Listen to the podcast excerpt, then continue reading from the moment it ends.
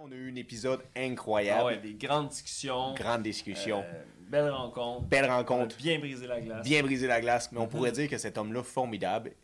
Avec lui, il s'est passé une petite épopée, une petite Oh, anecdote. Un euh, périple. un périple. euh, Quelqu'un pourrait dire que c'est une anicroche, quelque chose que tu t'attendrais pas du tout et qui tourne euh, Mhm. en Imprévu. imprévu, en une soirée fantastique. Nous avons été invités, et pas invités, nous avons été Nous amenés. quittâmes le bateau. Nous quittâmes le bateau grâce à Steven Bilodeau pour Mhm. aller voir Anas, Oussama et Charles à l'Olympia. Olympia. Ce soir, le 6 novembre. Si vous voulez savoir l'anecdote de cette histoire-là et vous connaissez Steven, demandez-y. Sinon, si vous voulez la connaître, la freaking anecdote, laissez en commentaire que vous voulez revoir Steven au Pour un brise part two. pour un partout, puis on va vous parler de cette anecdote. Sinon, bro, qu'est-ce qu'on peut leur dire? Chris de bonne écoute. Ben ouais. Bon épisode. Soyez brise-glace. Soyez brise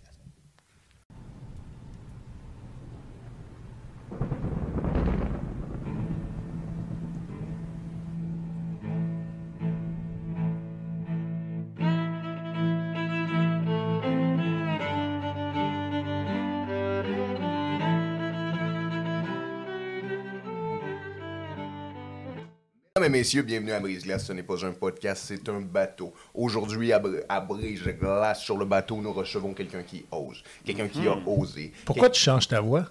Je change pas ma voix, je suis bienvenu à Radio-Canada. Les nouvelles de ce soir seront dramatiques car TVA ne supporte plus tous les employés qu'il possède. Qu'allons-nous faire?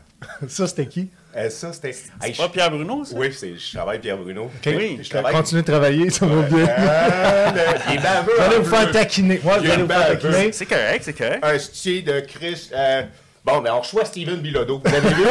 un taquin. Là, est-ce Ouais. que est-ce qu'il y a eu la musique, le générique de Oui, oui, l'émission? Oui, sûr. parce que, euh, je ne sais pas si vous le saviez, mais moi, je suis d'origine euh, norvégienne. Oh! Ouais. On savait pas ça. On Ouais. soit un viking aujourd'hui. Oui, on, tu, reçois, Ok. tu reçois un viking euh, euh, euh, avec, avec un, un soupçon d'irlandais. Parce que, euh, écoute, ma famille vient de Matane. OK. OK. Et à l'époque, puis là, je te raconte, mon arrière-arrière-grand-père, né autour de 1908, était probablement un, un- un enfant déporté d'un bateau norvégien euh, qui, Ben qui aurait atterri, en, je, je pense, à- dans, dans l'Est du Oui. Canada à cause de la maladie. Que le bateau n'aurait pas descendu où est-ce que la- dans sa Ah, destination ben ouais. finale. Et je pense que mon arrière-arrière-grand-père aurait été adopté. Encore là, j'ai aucun fait Oui. tangible, historique pour vous le prouver. Mais de bouche à oreille, c'est un peu l'histoire qui est venue à mes oreilles. Oh, ouais. Ça fit avec ma grosseur un petit peu aussi. L'archétype est là. Peut-être. Euh, c'est moins tentant de contredire. Ben, Fait que- si j'aurais mettre un 20 sur le gars qui rampe traverser l'Atlantique, ça serait toi. C'est dans le sens Dans le dracor, Ça serait pas toi. Non, c'est ça. Moi, je fais la comptabilité. Mon arrière-arrière-grand-père, Joseph Bilodeau, qui serait probablement d'origine norvégienne, C'est fou, ça. oui, aurait marié une, euh, une Canadienne-Française. Oh. Et puis, euh, dans, le- dans le cours des choses aussi, ma, ma- ma grand-mère, en fait, la mère de mon père, OK. Elle est une enfant de la crèche, c'est une Irlandaise. OK. Donc, ça a fait un mélange euh, de... de... Oh, c'est scandinave en estifie. Oui, oui. T'as, eu Ouais. le mélange. là. Ouais, melting ouais. pot. Un melting, Oh, le oh, melting oui. pot explosif. Ce oh! qui veut dire que je suis quelqu'un de très intense. OK. Ouais. Pas nécessairement impulsif, mais beaucoup d'intensité, passionné. Euh, oui, je suis patient, mais euh, intolérant avec la bêtise humaine. Je vais dire ça comme ça. Oh. Ouais. Mais j'aimais beaucoup, beaucoup le, le- le thème de votre émission, Ah oui. la façon dont vous, euh, vous On ben, tu-. Oui, c'est ça. Beaucoup exact. Exactement. Le, parcours des gens Ouais. dans... euh, À bord dans- Exactement. à bord d'un bateau. Parce Dans que ce périple en mer, qui est la vie. Tu le saurais, dans le sens où tu t'es lancé dans une aventure du haut de ta jeunesse de 18 ans. Un bateau, toute une autre sorte de bateau, en faisant comme Oui, capitaine, j'embarque. T'as aucune hostie d'idée, il s'en va où, ce petit bateau-là? là? C'est vrai. Mais tu as une idée, tu as un cap, Oui, t'as un mais cap. souvent, euh, la vie va t'amener à changer ton cap C'est sûr. Oui. parce qu'il y a des tempêtes à l'horizon, Exact. puis tu dois euh, Ouais.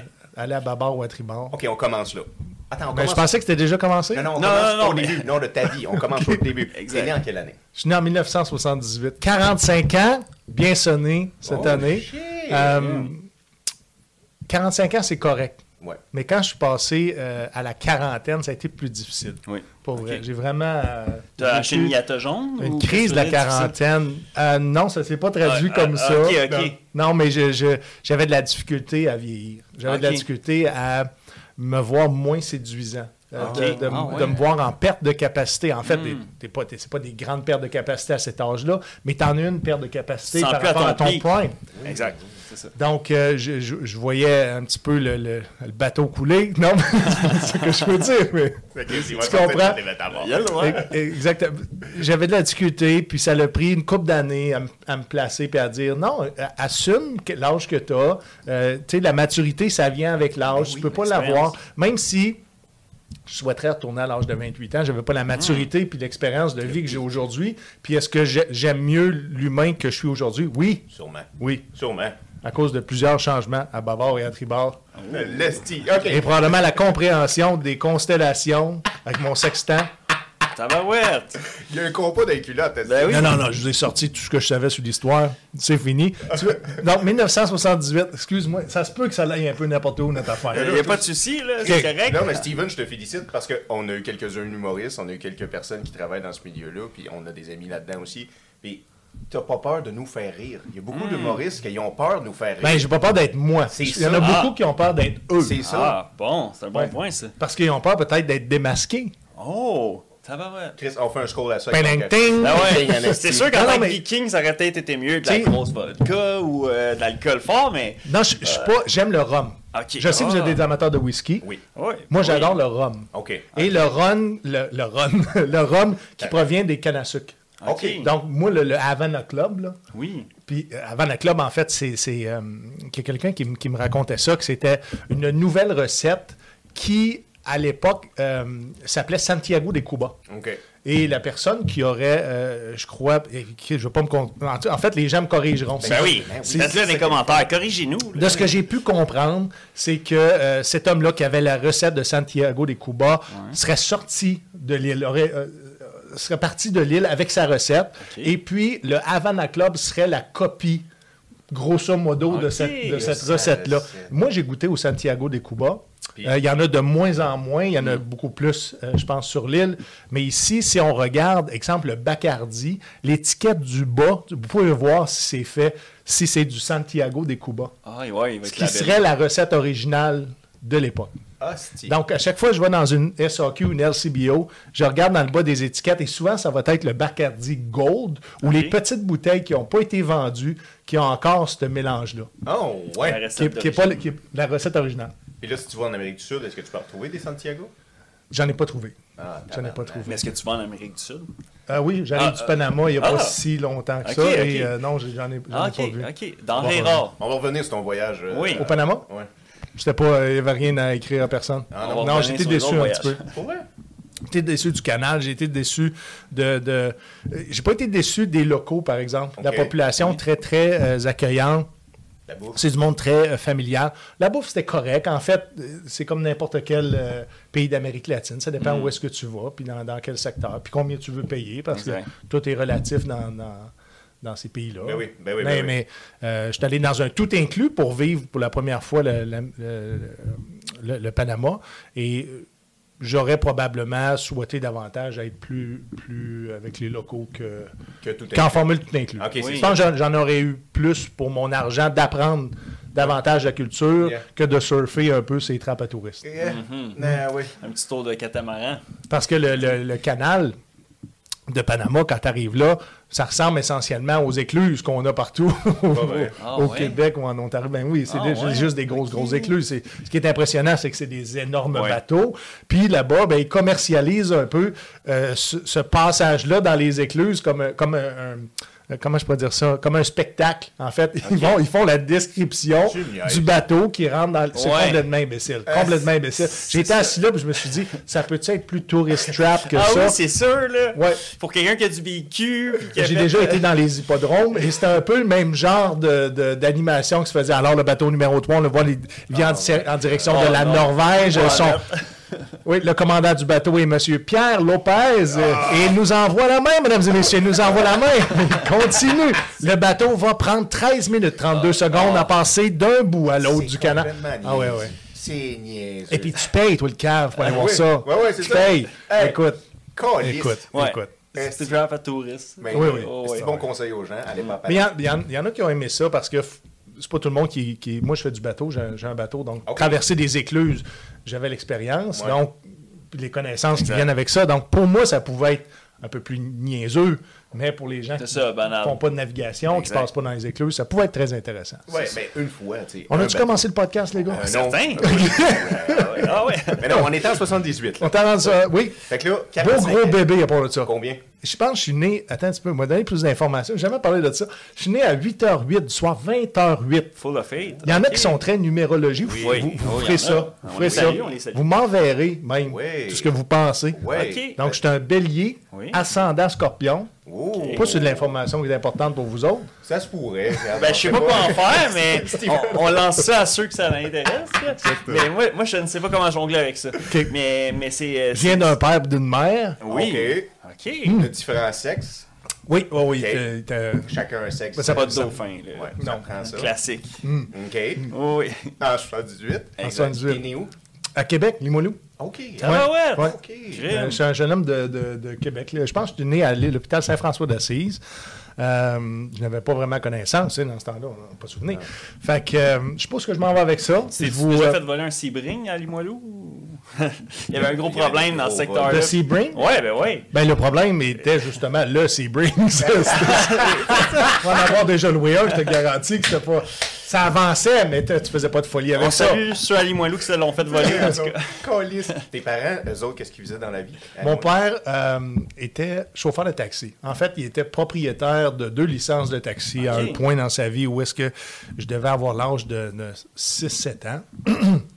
Et quand ma mère a pogné le cancer, mon père a décidé de se rapprocher de la maison, donc a vendu les, euh, les, les taxis et s'est acheté un dépanneur, une accommodation. Qui était plus proche de la maison, donc ça lui permettait d'être proche pour les soins de santé de ma Exact, mère parce qu'elle oui. devait aller faire de la chimiothérapie. Et euh, ben, ça lui permet de, de- de faire, du, de faire du commerce. Mon père, à la base, je pense, était un entrepreneur. Puis moi, j'ai- beaucoup, beaucoup appris de ça, de- du fait qu'il y avait peu de scolarité, mais avec beaucoup de capacité, euh, je pense, physique et, et quand même un bon quotient intellectuel pour être capable de naviguer dans des sphères avec lesquelles il n'y avait aucune expertise ou compétence. dans- dans- C'est brillant, c'est ça. Il a osé, c'était un peu aussi. oui, ben oui, je pense que tout, tout entrepreneur ose. Exact. Tout entrepreneur, euh, ça prend énormément de courage Ouais, parce que ça prend un investissement, puis pas juste monétaire, un investissement de temps. Le temps. absolument. De temps et de soi, puis souvent, c'est la famille qui va, qui va écoper. Ah oui. Est-ce que c'était le bon choix de vendre ses taxis pour s'en aller dans un, dans un commerce? Je ne sais pas. Euh, il manque une, une partie, parce que ma mère est décédée, j'avais 8 ans. Oh. Puis mon cerveau a vraiment fait une coupure. Mm. Donc, même aujourd'hui, des images de ma, de ma mère dans ma tête, j'en ai, j'en ai pas, ou très peu. C'est, c'est, C'est trop c'est lointain. au minimum, j'en ai une et demie. For real, pour Ouais, vrai? ouais, ouais. Oh, ouais. ouais. Puis, c'est- T'es-tu en paix avec ça? Je- je- En là, fait, Oui, je le suis parce que, étant donné que mon cerveau a fait une coupure, ben, je suis en paix. Je suis encore triste. Oui, oui, oui. Oui, Ben oui. exact. Mais Je suis encore triste dans, dans- dans- quand, quand j'ai certains flashbacks de certaines euh, situations où est-ce que je me sentais abandonné, où est-ce que je me sentais très seul. Euh, mais, tu sais, le- oui, je suis en paix avec le, le- le cancer du sein de ma mère puis, puis- puis son décès. Je suis, en, paix avec ça. En fait, c'est pas quelque chose qu'on pouvait contrôler. Puis à cette époque-là, je me souviens que ma mère avait été une pionnière à signer des, euh, des études expérimentales, justement, Pour aider les madames. pour le développement de la Oh, chimiothérapie. wow. Ben- Donc, elle a pris des, euh, des- des doses probablement de chimiothérapie qui étaient euh, beaucoup trop grandes, ou du moins euh, ce, ce qui- l'a amené à, à- à décéder au lieu d'avoir une rémission. Oh. Euh, mais mon père me disait que ma mère euh, avait attendu très, très longtemps avant d'aller. Avant de- ben, avant d'accepter le diagnostic puis d'aller Ouais. chercher des traitements. Ouais, ouais, ben oui. Puis même, je pense, d'aller chercher le diagnostic. Ah, Oui. c'est terrible. Ah, c'est sûr. Il y a des phases de deuil aussi face à ce diagnostic-là. là. Il faut, Il se ramener dans les images, années tout ça. 80. Ouais, c'est Oui, exact. où c'est que le cancer, c'était, c'était connu, mais c'était pas au- démocratisé comme on le fait aujourd'hui. Non, c'est ça. C'est ça. Puis si on le prenait en stade 1, peut-être qu'on aurait pu faire l'ablation du sein, puis là, boum, madame, c'est correct. Mais Elle a eu euh, l'ablation, je crois, des deux seins. Ben, pauvre elle. Ouais. Parce que moi, comme, comme jeune, en n'ayant pas connaissance de la maladie, il y a une chose que j'étais très connaissant, c'est ces deux faux seins qu'il y avait sur le bureau. Ceux-là, non, tu peux rire, tu as le droit de rire, parce que, tu sais, c'est un peu l'innocence D'un enfant Ah oui. qui, ben, il y a, y a- il y a des faux seins Ouais. en fait, que j'associe même pas à un sang. Je trouvais juste ça plaisant de taponner ça. Et ce plaisir-là, ben, m'a jamais quitté. Avec Oh. mes amis. Les invitations sont lancées. À qui de droit? Steven, il fait des bons shorts. Tous ceux qui ont des seins plastiques, j'adore ça. J'adore ça. C'est plus fort que moi. Ouais, c'est ça. Caliste, c'est- Mais oui, oui, ça a été probablement mon premier traumatisme à vie. Mais étant donné que mon, mon cerveau, euh, je vais dire, il est bien fait, il y en a d'autres qui vont dire non, tu sais. Ouais, je suis prêt avec ça encore aujourd'hui. puis, euh, Exactement. Ben, moi, moi, je pense que, que mon cerveau a fait la bonne chose pour être capable justement de, de continuer à évoluer. Mon frère, il l'a pas euh, processé de la même façon. On- Ah ouais. Chaque individu est différent. OK. Ton père, est-tu en vie? Non, mon père est décédé. euh, il est mort à l'âge de 76 ans. d'un cancer des ganglions. J'essaie de me rappeler quelle année. Je dois faire autour de 5-6 ans. OK. Je peux, je peux me tromper. Ça peut faire un petit peu plus longtemps que ça. Genre 2018-2017. Ouais. Ben, de- je vais demander à ma famille de me corriger. Ouais. c'est le cas. Ben oui. Non, mais c'est ce qu'on veut dans les podcasts. On veut des gens qui réagissent. Exact. On veut des gens Ben qui oui. commentent. Ben oui. Oui, c'est- Ouais. c'est- Ben oui, c'est- ça, c'est ça. euh, Absolument. Interaction. Interaction. Fait que là, le petit gars de Limoilou, Ouais. qu'est-ce qui te pousse à vouloir rentrer dans les forces armées canadiennes? Hum, en fait, je voulais pas rentrer dans les forces armées canadiennes jusqu'à temps de. Je pourrais pas dire manquer d'options, parce que je. je- Comment ça s'est passé dans, dans- dans ma vie, c'est que mon père a toujours valorisé énormément le travail. Ce qui fait que moi, je me suis mis à travailler pour me valoriser auprès de mon père très tôt. Travailler dans, dans- dans le dépanneur, Oui. dans l'accommodation familiale, payer en dessous de la table. Dans ce temps-là, j'avais même pas de numéro d'assurance sociale. Puis de fil en aiguille, ben, ça m'a amené à toujours travailler là, mais en même temps considérer un autre emploi. Puis mon, mon vrai premier emploi, ça a été, euh, ça a été le Burger King. Pas vrai. Ouais, pour vrai. Été le choix que j'ai fait d'aller dans la restauration rapide. Un, c'était pas très. Ça prenait pas un CV euh, très, très. Très garni. Non, non, c'est très bon. Ouais, ouais, Merci. Sais-tu qu'est-ce qu'il y a dans un Whopper? Euh, ben, non, de l'air savoir. là. Ouais, c'est ça, j'essaie de me rappeler que c'est qu'il y a dans un Whopper. Il y a une boulette de viande, OK, cheese, ça dépend. Ça dépend. Mayonnaise, ketchup, oignon, cornichon, Il y a une tomate, il y a une tomate. Ouais. puis deux tomates. Ouais. Ouais. Qu'est-ce que c'est bon des Whoppers? C'est bon, des? Whoppers. Ah ouais, mais Ouais. je sais pas pourquoi, mais ceux des bases militaires, c'était tout temps les meilleurs. C'est vrai? Ah ouais. C'est quoi ta référence avec ça? Euh, Rammstein, Schinnen, en Allemagne. OK. C'était tellement les meilleurs burgers que j'avais jamais mangé de ma vie. Les bases américaines, le Mm. Burger King, c'était à se baver. Là, t'es-tu un, des- un de tes deux parents qui était militaire? Les deux. Ah, les ça, deux? On parlera de ça à Ah la oui, fin. là. cool. Ouais, ouais, on parlera de ça à la fin. Là, OK. On parle de toi, là. Fait que là, tu travailles chez Burger King. Tu Oui, je travaille chez Burger King, mais en même temps, j'ai plusieurs emplois. Euh, je suis arbitre euh, pour l'ARSEC, OK. arbitre de basketball. Ah, basket. Ok. Parce que je jouais au basketball à cette époque-là. Euh, J'étais euh, aussi animateur de camp de jour. OK. OK? Puis j'ai fait ça, je faisais ça depuis l'âge de 12 ans. Quand même. J'allais au patrouille Rocamado, puis à un moment donné, est arrivée une opportunité de travailler avec les jeunes. J'ai saisi ça, puis j'aimais beaucoup, beaucoup, beaucoup travailler avec les jeunes. J'aimais le sport, j'aimais les activités, j'aimais de voir les jeunes évoluer, Ouais. puis la relation que j'avais avec eux. Et certains, je n'étais pas très loin en âge. Donc, j'avais l'impression pratiquement d'avoir une gang d'amis avec moi aussi.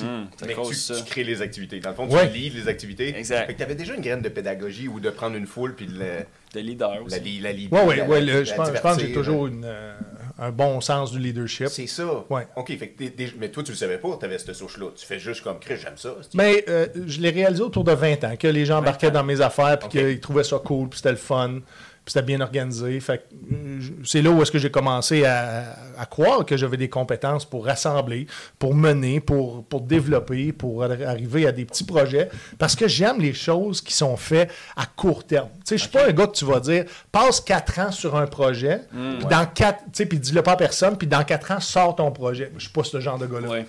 Ouais, Moi, je suis le genre d'homme où est-ce que je veux des résultats rapides. Tu sais, quand je me connais bien. Ouais. Donc, c'est le genre de choses que j'avais besoin. Ouais, mais ça fait Donc, plusieurs emplois, puis il n'y a, rien là-dedans qui était, pour moi, une carrière en soi. Dans le sens que je me voyais pas à 40 ans exercer autant d'emplois, d'être aussi euh, décousu dans, dans- dans ma vie, parce que tu sais, quand tu as plusieurs emplois, tu te déplaces, puis ton temps de déplacement, c'est pas nécessairement de la qualité de vie, c'est pas nécessairement du temps que tu peux utiliser pour tes loisirs. Exact. Donc, je me disais, ça, ça me- ça me prend un emploi qui, allait- qui allait m'offrir une, une sécurité, une stabilité. Ben Puis ou- oublie pas que je suis, je suis un enfant de la DPJ. Donc, pour moi, la sécurité, c'était très important. OK, c'est ça. Suite au décès de maman, oui, j'ai été envoyé en, en famille d'accueil. Oui. Donc, j'ai dû apprendre à m'occuper de moi et de mon frère très rapidement. Donc, je sais pas si. Là, je sais que c'est très décousu tout Ouais. ce que je raconte, non, mais les gens non, vont faire, vont faire le lien que. Euh, Steven, ça fait du lien. Regarde juste avec ta pyramide de Maslow. Absolument. On, on t'a sorti de ta sécurité. Exact. Toi, fallait que tu reconstruis. Les fondations, ouais, ouais. là. T'avais Ouais. pas le choix. Fait que fallait que tu trouves que c'est pas chez Burger King que tu construis une sécurité. Là. Ben, Burger King faisait, faisait la job pour appr- apprendre le marché du travail. Oui. C'est Oui. c'est vraiment important d'apprendre Oui, les rudiments, la base du marché du école. travail parce que les jeunes qui sortent avec des gros diplômes, qui n'ont jamais eu d'emploi, puis là, s'en vont dans des sociétés, sont embauchés, des fois, n'ont pas nécessairement une bonne relation ou n'ont pas des bonnes connaissances du marché du travail. Puis des fois, ça peut être dans la valeur de toi comme travailleur Oui, oui, oui, ou comment te mettre en marché. Ouais, ouais, ouais. Ouais, ouais, dans le sens d'être capable de combler le poste. Dans le sens que ton boss voit qu'est-ce que ton apport que tu peux ramener à la compagnie. Dans Oui, c'est capable de ça. faire comme Yo, moi, c'est l'apport que j'amène. Oui, vous- euh, que- comment je peux être utile à votre entreprise? Je C'est le ça. sais. Pourquoi? Parce que je me connais aujourd'hui, j'en ai fait C'est ça. des petits emplois. Je comprends. Ouais, Ouais. ouais. Fait que ça veut dire dans le sens qu'il n'y a pas de sous-métier, right? Non. Non, pas du tout. On commence en bas de l'échelle. Euh, moi, dans mon cas, j'ai commencé en bas de l'échelle. Ben oui, mais. Tant mieux pour ceux qui n'ont pas à faire ces devoirs-là, mais ceux qui l'ont fait, ben, il y a un plus-value à ça. Ah oui. Ouais, tu es très, sûr. très groundé et tu apprécies aussi de euh, chaque augmentation de salaire Ouais. dans, dans, dans cette optique-là. Puis, juste pour euh, placer les gens, le salaire minimum, t'es combien quand t'es rentré à ce moment-là? Tu te rappelles-tu? Euh, J'ai un chiffre en tête, 5,85. 5,85 Ouais, dollars. 5, 5 et 25, peut-être à 5,85. C'était peut-être le temps que, que j'ai été embauché chez Burger King. Et voilà. Ouais, non, non, il fallait être en face des heures pour Ah avoir ouais, une paye qui a du Beaucoup bon de sens. burgers à flipper. là. Beaucoup de, de, de grilles à laver. Exact. Parce que j'ai fait des, des open, j'ai fait des, des closes. Et oui, ça m'a donné beaucoup d'ex- d'expertise au Oui. niveau de, de- du marché du travail. Je regrette pas ces emplois-là, mais à un moment donné, je me suis dit, pour ma sécurité, désolé, il faut que je trouve un, un- je vais dire, un vrai emploi, puis que je considère quelque chose qui allait me donner une pension. Ben oui, Oui. une carrière, Esti. Une carrière, Exact. puis pas juste ça. J'avais besoin de reconnaissance, j'avais Mm. besoin aussi de- de Sentiment, sentiment d'appartenance. Le lien d'appartenance. Appartenir à un groupe, à Ouais. une cause. Ça, je l'ai réalisé après. purpose. J'ai réalisé après que Ah. j'avais joint les forces pour joindre une famille, Exact. pour joindre une organisation, pour appartenir à Le un milieu groupe. de la pyramide de Maslow. Yep. Ah oui, oui. Oh, vous allez voir, on va faire euh, On va top to la the bottom. Exact. Au bottom to the top. On rénove ce pyramide. Là, là, je- je- on rentre des morceaux de Lego qui ne sont pas en ordre, mais... Non, non, mais. OK. grave. Fait que là, Ouais. Burger King. Ouais. C'est quoi, c'est quoi là, la graine? On veut juste savoir la, la- la petite étincelle un soir qu'il a comme fait. Tu sais quoi? J'y vais. Je m'en vais m'enrôler. Je m'en vais à l'école ou je m'en vais à un Euh, centre de recrutement. C'est après, parce que de travailler en loisir m'a amené à, tra- à travailler en service de garde en milieu scolaire. Ils m'ont donné une... euh, C'était pas un temps complet. La première, je, faisais un remplacement d'un congé de maternité pour le reste de l'année scolaire. Super bien été. J'étais très, très, très heureux de, de faire ce- cet emploi-là. Euh, ça fitait avec euh, l'expérience que j'avais acquis. J- j- J'étais euh, j'étais pas déstabilisé. Au contraire, j'avais un meilleur salaire. Dans ce temps-là, je pense que je travaillais à 15 de l'heure, qui était, qui était très, très bien mais des heures entrecoupées, ce qui faisait en, en sorte que la fin de la semaine, ta paye euh, pas. euh, charcuté. ben, c'était pas assez pour, pour mon rythme de vie. Ouais. J'avais besoin de plus que ça. J'accumulais des dettes. Je devais, je devais me trouver un emploi plus payant. Mais l'armée n'était pas nécessairement plus payant à cette époque-là. Ce qui était payant, c'était l'émission. OK. Mais c'est quelque chose que j'avais considéré. Donc, le déclic, c'est l'année, la deuxième année en service de garde. Euh, comment je pourrais dire ça?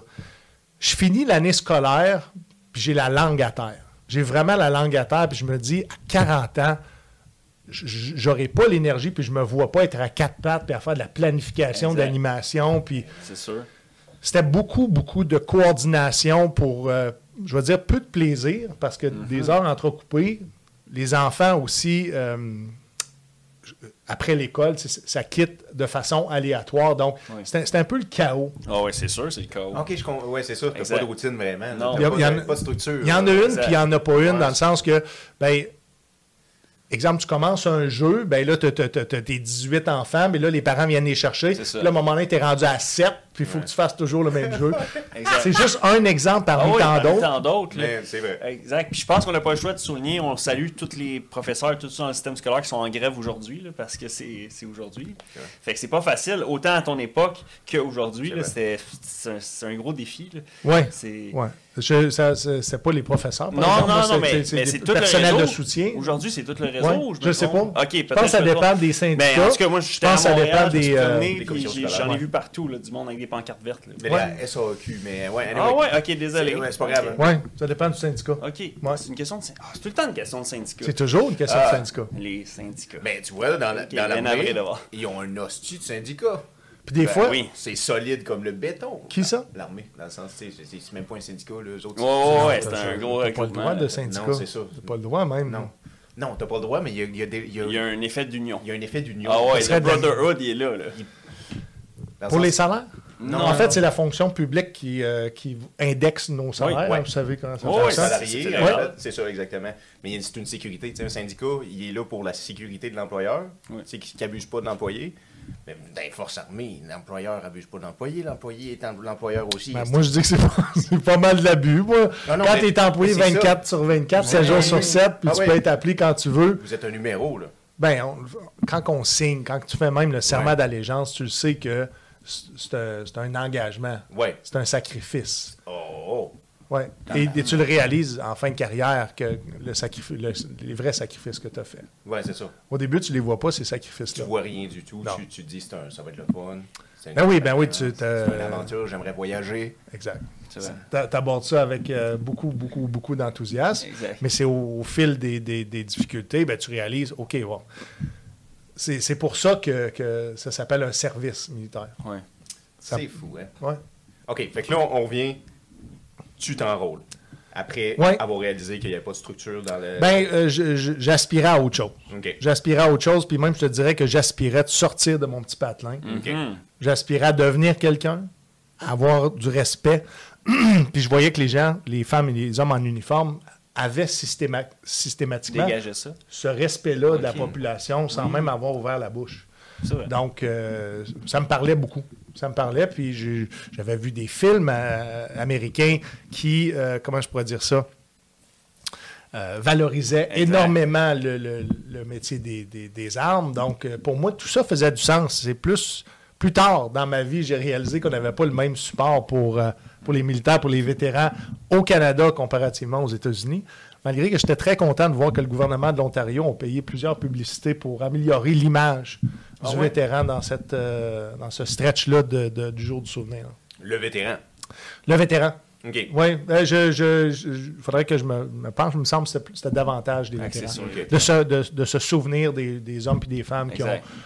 Qui ont fait le, le Qui ont tous sacrifice et qui ont servi justement pour, euh, pour la démocratie. Ah oui, mais Steven, Exact. si on, si on rentrerait là-dedans, là, il n'y a, pas juste le, le- le militaire, là, il y a sa famille, il y a sa conjointe, il y a ses enfants. enfants. Ouais. Tout le monde paye Ouais. Tout le monde a été pour ce de service militaire, là, comme tu disais. Mm. Mais OK. Fait que là, t'as quel âge? là? euh, J'ai 20 ans. T'as 20 ans. Ouais. OK. Ouais. T'as 20 ans, fait qu'on est en 98. Oui. Oui. En 98. C'est là que je me suis enrôlé. Tu t'enrôles en 98. C'est à rue Saint-Jean, Québec. C'est à rue Saint-Jean. C'est là que je fais mon serment d'allégeance Esti, Tu salues la reine. à la reine Élisabeth euh, II, Ouais. mhm, parraine Victoria. Je ne suis pas si vieux que ça, mais la reine Élisabeth II. OK. Et euh, là, ça amorce le, le- le- le processus d'attente, en fait, d'être appelé pour aller à, à Saint-Jean sur le Richelieu, qui s'appelait à l'époque Saint-Jean d'Iberville. Euh, et, et le téléphone arrive beaucoup plus tôt que je pense. Oh. Et on m'offre un, un- un job euh, dans, comme fantassin à l'infanterie. OK, ça commence Puis, comme ça. puis j'avais aucune idée qu'est-ce que c'était. C'est ça. Je savais que c'était c'était- que, que Pretty Much était un, un petit bonhomme qui allait courir avec son gun en avant, puis ça allait être très physique. Ouais. Mais tout ça me parlait, puis mes deux choix au centre de recrutement, c'était blindé ou policier militaire. Moi, c'est ce, que, c'est ce qui me parlait davantage, sans nécessairement connaître ça en profondeur. Et l'appel est venu pour un autre métier, mais ils m'ont dit fais tes recrues, tu vas être formé comme fantassin, puis après ça, tu vas pouvoir demander un changement de métier. Je me suis dit, s'il dit, ça doit être vrai. Ah! Mais jamais croire quelqu'un qui a un secondaire 3. Ah. Alors, euh, j'ai, ça, ça a pris 10 ans avant de pouvoir changer de métier. Tabarnak. Ouais. OK. Ça a été Fait que si on avait un conseil à donner, c'est à ne pas faire. Euh, Ben, d'attendre, attendez votre métier. Ah, ouais. attendez votre métier, puis le, le téléphone euh, va sonner quand même dans un délai raisonnable parce ça. que. Tiens ton bout dans le fond. Ben oui, tiens Un ton peu. bout. Tiens ton bout. Parce que sinon, tu le détours, tu, peut-être tu l'apprécieras pas tant que ça. C'est méchant, Mm. taureaux, ouais. OK, euh, j'ai une petite question nichée, là, Ouais. en parlant de... Là, ça commence. Tes formations, t'as fini l'école des recrues. Ils t'ont-tu mis en attach posting à des endroits? Non, en fait, euh, ça a été assez rapide parce que à cette époque-là, l'unité pour laquelle j'avais été sélectionné, basée sur le fait que j'étais bon ou pas bon au hockey, parce que j'étais bon au hockey. Le premier bataillon Royal 22e Régiment recrutait les bons joueurs de hockey pour aller à leur unité. C'est comme ça, ça s'est fait aussi Ah, ben, niaiseux que ça. Pour la ligue de garage de- des forces de l'armée. Ouais. Donc, rapidement, euh, je, je m'en vais me rapporter au premier bataillon Royal 22e Régiment, où est-ce que là, je tombe tout de suite en entraînement pour la Bosnie. Parce qu'en 99, mon bataillon déployait rotation Oui. 5 en Bosnie-Herzégovine. Donc, je tombe tout de suite sur l'entraînement. Je, suis un- je suis un, un- un soldat qui n'a pas de formation. J'ai une formation de recrue, mais je n'ai pas de formation spécialisée dans mon métier de combat. Exact. Donc, j'ai fait l'entraînement pour la Bosnie, mais je suis jamais déployé en Bosnie. Je suis resté sur l'arrière-garde. C'est là que j'ai commencé à faire du sport, beaucoup pour l'armée, OK. et à commencer ces cours-là de perfectionnement euh, dans, dans mon métier. OK. Ouais. Fait que là, t'as eu la formation de Bosnie. T'as pas été en Bosnie. Non, j'ai pas été en Bosnie. Comment J'aurais souhaité y aller. OK. Ah oui? Pour avoir l'expérience. Parce Ouais. que ce que j'explique aux gens, c'est que dans une unité comme ça, ceux qui sont les plus respectés, c'est ceux qui ont de l'expérience en théâtre opérationnel. Oui. Donc, Exact. je souhaitais rapidement acquérir cette expérience-là Oui. pour devenir quelqu'un aux yeux des autres. Exact. Tu sais, c'est- niaiseux, tu. Ouais. La Bosnie, à ce moment-là, tu c'était c'était beaucoup de... Comment je pourrais dire ça? Il n'y avait plus d'opérations de combat comme, comme ça s'est passé dans le début des années 90. Exact. Il y avait un cessez de feu, là. Oh, Oui, ouais. oui. Et, et c'était grosso modo de la patrouille. Ouais. Il n'y a pas beaucoup d'action, euh, malgré que certains peuvent, peuvent en avoir vécu. Ouais. Mais, mais euh, c'était beaucoup euh, sédentaire. Et puis, euh, la mission s'achevait là, au niveau des, des- des armes. OK, je vais c'est je vais dire ça comme Ouais, ça. ouais, ouais. Parce qu'il y a surtout eu des crimes de guerre, right, en Bosnie à la fin, là, pas... euh, Je suis pas capable de, te- de m'entretenir sur le, sur le, le- le- le- théâtre, là, sur le sujet, parce que, je, je, un, j'ai pas étudié là-dedans, Ouais. deux, j'y j'y ai pas participé. Comment que je rapporterais des Ouais. oui-dire? Ouais, OK. Non, c'est ça. Vrai. serait des échos. Ça serait Ouais. des échos, exactement. En fait, ce qu'on a entendu beaucoup en Bosnie, c'est que les hommes et les femmes qui ont servi là étaient comme un peu menottés. OK. Un, à cause des règles d'engagement Yeah. qui provenaient des Nations Unies, Wow. Contrairement à, à mes missions en Afghanistan, où est-ce que c'était l'OTAN qui gérait avec, avec euh, des règles d'engagement qui étaient différentes.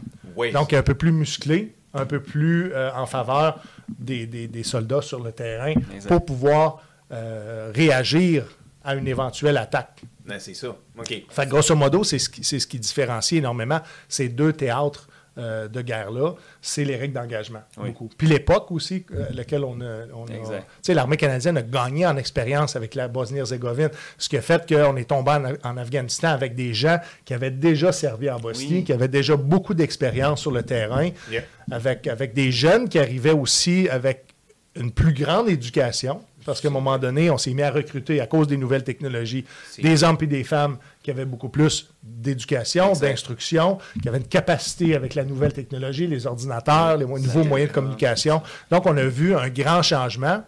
Mais l'Afghanistan, c'est un théâtre qui s'est fait avec des vieux de la vieille qui avaient de l'expérience, puis des jeunes qui avaient faim, puis qui avaient, il y avait faim de technologie. Fait que ça a été, euh, ça a été un, grand, un grand virage pour les Forces armées canadiennes, euh, ce, ce théâtre-là. Celui-là de l'Afghanistan. Oui, puis il a duré, il a duré pratiquement 15 ans. hein. C'est fou, hein? Ouais. Ouais. OK, bon, disons qu'on saute tout de suite là-dedans. Ton première fois en Afghanistan? Ouais, 2004. 2004? 2004 à 2004. Kaboul. Euh, j'avais, j'avais un peu d'expérience. J'avais fait mon nom à l'unité comme, comme étant un bon soldat. Euh, je, faisais, je faisais des sports pour Équipe Canada euh, militaire, entre autres en basketball. Je jouais au hockey, je jouais au volleyball. J'étais très, très, très impliqué. Donc, pour moi, est arrivé, en fait, désolé, Euh, mon baptême, mettons, de, de, de, de- théâtre? de théâtre C'était à. Kaboul en 2004. C'était- T'étais-tu au camp Julien ou Nathan Smith? À Kaboul? C'était J'étais au camp Julien. Julien. Ouais. Julien. Ouais. Nathan Smith, euh, je suis allé très régulièrement, mais, mais j'étais attaché à- au camp Julien. OK. Ouais. OK, parfait. Avec le gros bataillon. Avec le gros bataillon. Ouais. C'était c'était quelle la plus grande des deux bases? C'était Julien. C'était Julien? Oui. Où il y avait la cafette puis toutes les choses que vous. euh, Oui, là, je, je, je, me, je, me, je me remets dans ma tête. Ouais, je te oui, oui, des oui. images, là. oui, oui. Touche, touche. Ouais, Nathan Smith n'était pas si gros que ça. Non, hein? Non. OK. Euh, Là, c'est parce que je te demande des questions que moi, j'ai Ouais. entendues par écho. Ouais, ouais. Fait que la, la base américaine, était-tu collée sur vous? Ou la base américaine, il y avait leur base américaine, mais il y avait une clôture d'eux autour de vous? Là, c'est pour les nicher des gens. là, Je me rappelle pas. Fait que je vais faire appel à. Ben, à- à- Ah, je vais prendre, je vais prendre un appel. Je vais prendre un appel. un appel. Il me semble que les Américains n'étaient pas sur le même camp que nous autres. OK. Là, tu vois, je n'étais pas là. Il me semble qu'ils n'étaient pas sur le même camp. OK. Parce que, tu sais, il y a eu beaucoup, il y a, il y a eu comme euh, une occasion où ce que les Américains ont fait feu sur des Canadiens. Sais, avec l'hélicoptère. Oui, oui. J'ai un ami, en fait, qui a- qui a qui a perdu la vie dans, dans cette Oh. attaque-là. Je jouais avec lui euh, pour l'équipe Canada militaire, entre autres. Oh. oh, OK. Oui, il était, euh, il était signaleur. Asti. Oui, ouais, c'est vrai, c'était. euh, C'est c'est terrible, ça. comme- ouais, il y a eu une erreur dans l'ordre de tir, puis euh, quatre Canadiens sont décédés. Ça, c'est terrible, Oh, situation. oui. Le Ouais. manque de communication, là, mais... Mais ça, écoute, c'est pas- c'est- c'est- ça fait partie de- Des des risques, Ouais. Bien entendu. OK. Si toi, le. Steven, en Ouais. tant que ton expérience tu as eu en Afghanistan, en- ton opinion en y allant puis ton opinion en revenant, ça serait quoi? Est-ce que... Ça serait même pas la même. euh, c'est une mission qui a évolué au niveau politique, c'est une, mis- c'est une mission qui a évolué au niveau humanitaire, il a évolué aussi au niveau de la menace, puis notre implication. Fait que ça n'a jamais été la même chose du début jusqu'à la fin. Euh, Fait que votre routine changeait peut-être euh, c'était pendant ton, euh, disons, ton six mois de théâtre.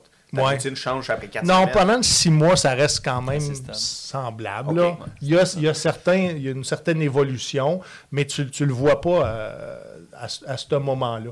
Ok. Euh, puis en 2004, c'était, on voulait euh, faire rentrer, ben on voulait, vous comprenez que, que je mets les forces d'OTAN euh, au on, là, euh, souhaitait démocratiser l'Afghanistan avec le président Karzai, c'était ça la situation politique là-bas. ouais, ouais, Donc on était, on, c'était pas, c'était pas stable. Et ce qu'ils ce qu'ils souhaitaient, c'est que les warlords collaborent avec, avec le gouvernement, mais on était dans une phase de transition. Il y avait, il y avait l'armée nationale afghane, qui, elle, était l'armée de l'Afghanistan, beaucoup corrompue avec, avec les seigneurs de guerre. Et là, on voulait amener euh, l'armée nationale afghane, qui était une nouvelle armée, qui était mise sur pied, qui devait être payée justement pour, le, le- pour offrir une loyauté puis une éthique au gouvernement. Ça a été, ça a été laborieux, je dois dire ça comme ça. C'était un flop aussi. euh? Ben, euh, écoute, si les soldats sont pas payés, puis le, le crime organisé les séduit avec de l'argent ou, ou- ou de la drogue, euh, Le plata. Mais, écoute, Ah oui. écoute, écoute, écoute. mais, Comment, les- comment leur en vouloir de, de vouloir nourrir leur famille? tu? Exact, c'est mais vrai. c'est ça, t'as raison, C'est Steven. ça. Mais tu sais, en étant un militaire qui est là-bas, puis ça, c'est une question que je, je demande souvent, puis j'ai demandé maintes fois à mon père, c'est comment tu te sens, Stifi, en te levant le matin, puis tu dis, ils veulent pas que je sois là? Moi, j'essaie de les aider, Hmm. puis on se lève le matin, puis il y a quelqu'un d'accroché sur une Stifi de grue, parce qu'il travaillait pour nous. Hmm. Comment tu te sens, ça? Euh, Tu sais, vous êtes des militaires, là, vous autres, vous êtes des humains comme moi, j'ai pas senti que, que partout, en tout temps, ils voulaient pas de nous. Euh, par contre, notre présence déstabilisait énormément leur qualité de vie.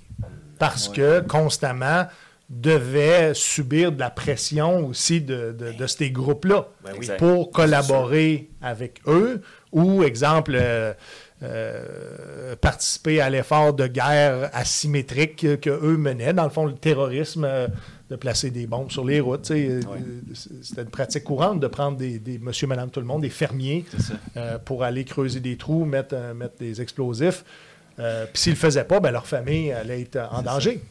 Ouais. Donc, quand, quand tu réalises ça, ben, tu- comment tu peux en vouloir vraiment? Là? Ouais, raison. Ils sont- ils, ils- ils étaient pris dans, dans- dans un carcan, au pied du mur, vraiment, euh, contre, contre une force qui, était, qui, était, euh, qui pouvait les éliminer ou, ou complètement dissimer la famille. Donc, tu, sais, tu, tu prends connaissance de tout ça. Un, que la guerre, c'est pas beau. Ben, Non, il n'y a rien de beau là-dedans. Non. Et est-ce que ça te fait prendre connaissance aussi quand tu reviens au Canada? Calé, je suis chanceux. Oh. Je peux me plaindre là, comme je veux d'être un numéro dans l'armée, mais je suis chanceux en esti. Ben, c'est pas, pas une chance. On, collectivement, on veut, on veut se doter d'une stabilité, on veut, on veut se doter d'une paix. Ouais. Euh, puis je pense que ça se fait au travers des grandes organisations qui veulent, je veux dire, la paix mondiale, même si la paix, des fois, peut passer par, euh, par le, la brique puis le fanal. Ben, par, par, les, par les armes. Ouais. Par les armes. Tu sais, on- Ok, une meilleure note de l'Afghanistan, la paix était-tu bonne? La paix était bonne. En Ouais. fait, euh, euh, oui. ça- T'as-tu gagné le plus de que t'as jamais gagné dans une année d'info? Ah oui, parce que, euh, puis je me rappelle, à un moment donné, il y a eu une- un allègement fiscal. C'est que tous les hommes et les femmes qui ont servi en théâtre opérationnel, puis il y avait, il y avait un nombre de, de temps prédéterminé pour ça, on était ex- exemptés d'imposition au Canada. Oh, ouais. Ouais. Yeah. Génial. Ça, ça, ça, ça m'a aidé à, à décoller. Ben, à décoller. Ah là, ouais, j'ai ouais. acheté ma première maison. Exact. Je me suis mis à faire des flips. Oh! Ouais, ouais, j'ai fait beaucoup, beaucoup de beaucoup d'argent avec ça. OK. Oui, parce qu'au Canada, puis en plus, euh, d'une maison à l'autre, on, a- on était dans une très, très bonne période pour acheter Ouais. et vendre des maisons, puis faire le gain en capital qui était exempt d'impôts. Je trouvais que c'était probablement la meilleure mesu- mesure fiscale Ouais. que, que le Canada avait à offrir pour les, pour les, pour les gens. Exact. C'est ça, on parle d'une époque où ce que le CELI n'existe pas. Non. C'est ça, fait que tu sais, c'est. Oui. Célie est arrivé en, En 2009. 2009. Ouais, 2009, exactement. Exactement. Je l'avais rempli puis je l'ai vidé. Ah. C'est ça qui était. Ah, mais, euh, tu vois, ça c'est une autre bonne question. Quand t'as pris ta retraite, Oui. qu'est-ce que t'as fait avec l'argent? Euh, J'ai acheté ma maison cash. Ok. Oh, c'est Ouais. OK. Ouais. Fait, fait que tu l'as pas juste mis dans ton compte puis euh, tu l'as dépensé. Euh, euh, moi, je voulais l'investir. Ouais, t'as bien Ouais. fait, ouais. Ouais, parce que je, je savais que quand tu es blessé, ben, il y a beaucoup de, beaucoup de comportements qui sont, qui sont des comportements de consommation tu sais, pour, pour compenser. Donc, je ne voulais pas rater mon coup. Ouais, Tu sais, toute ma vie, j'avais travaillé énormément à Exact. ramasser du capital, puis d'une maison à l'autre. Puis à un moment donné, je me suis dit, OK, je vais vendre ce que j'ai, je vais payer ma maison, ça va être mon pied à terre, puis après ça, ça va être plus facile pour moi de, de- de me redéfinir dans une deuxième carrière parce que je vais avoir beaucoup moins de stress financier. Tu sais, on, a, on a toujours besoin d'un toit. Oui. Et euh, c'est c'est- ce que je me suis offert. Je me suis, je me suis offert sécurité. Ouais. T'as continué ta sécurité. Exactement. Ta bleue, ta Ah sécurité. ouais, ben, c'est Ouais. faux. Eh, mais OK. Ah oui. Mais là, aujourd'hui, la vie que tu, tu as, Steven, on s'entend, là, t'as sauté à l'eau. Là. Là, la sécurité, là, t'as, t'as plus de cordon en arrière. Là, là t'as, t'as sauté Oui. en, en te disant, là, j'ose. Je risque à nouveau. J'embarque sur un nouveau bateau. Je m'en vais à une autre destination. Un autre saut en parachute. Un autre saut en parachute, mais pas de parachute. Non, c'est ça. Que tu le construis. Ouais, en- euh, en fait, construis le en tombant. là. Là, tu, tu l'expliques très, de façon très périlleuse, mais moi, je ne l'ai pas vécu de, de cette façon-là. Je Ouais, m'en allais. Au début, on, on dirait que je m'en allais faire un loisir. Je m'en allais de façon récréative, Passion. faire du stand-up. OK. Tu sais, comme c'était ça mon approche. Euh, j'ai commencé avec euh, Acting Company à Ottawa, apprendre le- les rudiments du stand-up, l'École nationale de l'humour en cours du soir. Et je me suis dit, ben, je, je me lance là-dedans. Moi, je pense que je suis drôle. J'ai fait rire du monde toute ma vie, puis Oui. beaucoup, beaucoup, beaucoup. Ben oui. Donc, je voyais que euh, j'av- j'avais des compétences en ce sens-là, mais est-ce que j'étais capable de, de l'amener sur scène? Hmm. C'est une autre affaire. J'ai des amis dans la vie qui étaient plus drôles que moi encore dans un salon, mais amène ça sur scène, C'est ça. ça- ça- Le ça- delivery, c'est pas la Ah même oui. chose. Non, c'est ça. C'est pas la même chose. Exact. C'est sûr. Donc, et, et moi, si j'avais si j'avais pas été bon en stand-up, j'aurais continué ça de façon récréative une fois de temps en temps si ça me nourrissait encore autant. Exact. Mais j'avais comme objectif que, que ça fonctionne. Donc, je, je m'étais mis à la tâche de façon euh, très, très professionnelle. Oui. C'est comme ça que je suis rentré. Puis même qu'il y en a qui, qui disaient que je jouais à l'humoriste au début. Ah, oui. Ouais. Mais, mais, mais, mais j'ai- Tu jouais en- à l'humoriste? Je jouais. En fait, je, je considère aujourd'hui que c'était probablement un compliment qu'on m'a donné de jouer à l'humoriste. Tu penses-tu? C'est que j'étais tellement investi probablement que pas beaucoup d'expérience, pas beaucoup de matériel, mais tellement investi que j'avais j'avais probablement que je projetais que j'étais un humoriste beaucoup plus établi que je l'étais au, au- au départ. Mais tu joues pas l'humoriste. Dans le fond, c'est eux qui projettent leur. leur Mais on a souvent eux. pensé que j'étais un personnage, que Ah ce ouais? qu'ils voyaient, mettons, c'était pas moi. OK. Ouais. Trop d'énergie, trop. euh, que, que c'était surjoué pour réaliser que non, je, suis- comme ça dans la oui. vie tous les jours. Fait qu'ils se disent, toi, quand t'es, t'es rendu au bar, t'es pas comme ça, tu sais. Il sera pas enjoué comme ça, il sera pas... euh, Oui, exactement.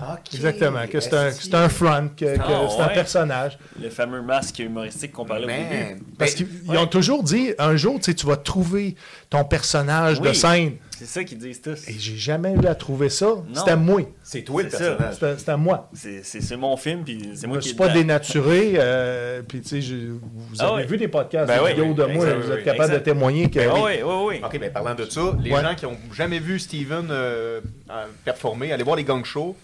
Euh, celui-là Ouais, que ça a été une belle fenêtre, ça. Ouais, ben Ouais. c'est ça. Comment ça a été, ça? La première fois que tu as été? Très nerveux. OK. Je me suis jamais bien senti au Bordel Comedy Club parce que j'ai l'impression que, que il y a des gens qui, qui compétitionnent. Tu sais, le, le stand-up, c'est pas une compétition. Oui. Tu t'en vas essayer de séduire un public. Exact. Puis tu vas souvent partager le même public, mais j'avais vraiment l'impression que c'était comme un milieu qui devait t'accepter avant même que tu aies le droit d'exister. J'avais j'avais un peu ce sentiment-là, tu sais, de... Il faut qu'il me valide. Ouais. On, aime- on aimerait ça qu'ils se plantent. On a, Ah. Ça serait rassurant. Hey, c'est Ben, souvent ça. Tu sais, ça fait pas l'unanimité, le fait que, que j'ai fait partie des, des- des armes de combat, puis je, je le comprends. Mais je je- Ah ouais. pas cette, cette ambiance-là malsaine d'être un contre l'autre. Au contraire, tu sais, moi, je, je, je vais là pour travailler en équipe. Je vais là pour... Fait que je me suis jamais très bien senti, mais j'étais à l'aise d'aller faire ce que j'allais faire dans un, dans un projet qui...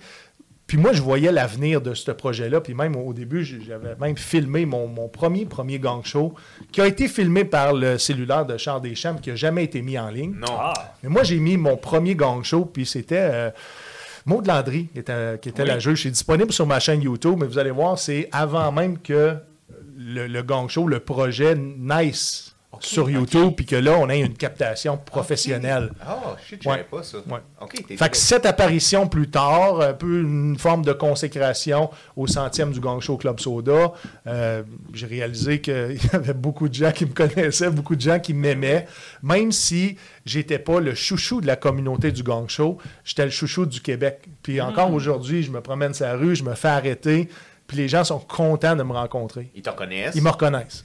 Hey, t'es-tu le gars du Gang Show?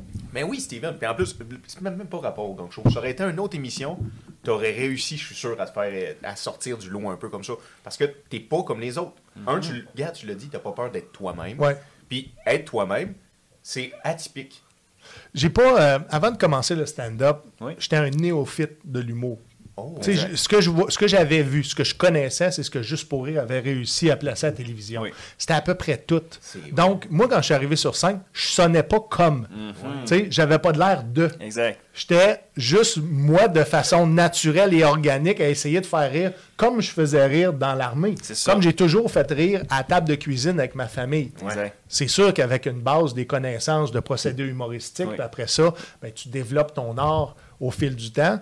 Mais je me suis dit, j'arrive avec le gang show, puis moi, ma stratégie, ça va être de gonner le plus vite possible pour pas qu'il ait le temps de réfléchir. Je vais faire rire les gens de façon continue avec, avec des, des one-liners, parce que c'est un peu comme ça que je me, que je me suis fait au début. Tu punches. Une, punch, ligne, une punch. ligne, un punch, sans nécessairement avoir un coup, un- un- une ligne directrice ou d'avoir des anecdotes, parce que je savais que le Québec aimait beaucoup les anecdotes. Je me suis dit, ben, je vais, je vais me lancer plus comme un stand-up américain, puis éventuellement, ben, après avoir prouvé mon efficacité comique, je vais pouvoir prendre le temps de davantage développer des anecdotes. OK. Fait que c'est un peu la stratégie que j'avais dans tout ça. Je débarquais là avec beaucoup d'énergie, beaucoup de T'avais confiance en toi. beaucoup que- d'hyper-vigilance aussi quand je regarde mes, mes Ben, vidéos. ça, ça, ça semble la confiance. Nous, quand on le regarde, là, tu dis que tu étais stressé, mais ça semble Ah ouais. over-confiant. Ben, sens- attends, j'étais confiant de mes, mes gags. C'est ça, sûrement. J'étais très confiant de Ça mes gags. Je les avais testés beaucoup, Yeah. beaucoup en région.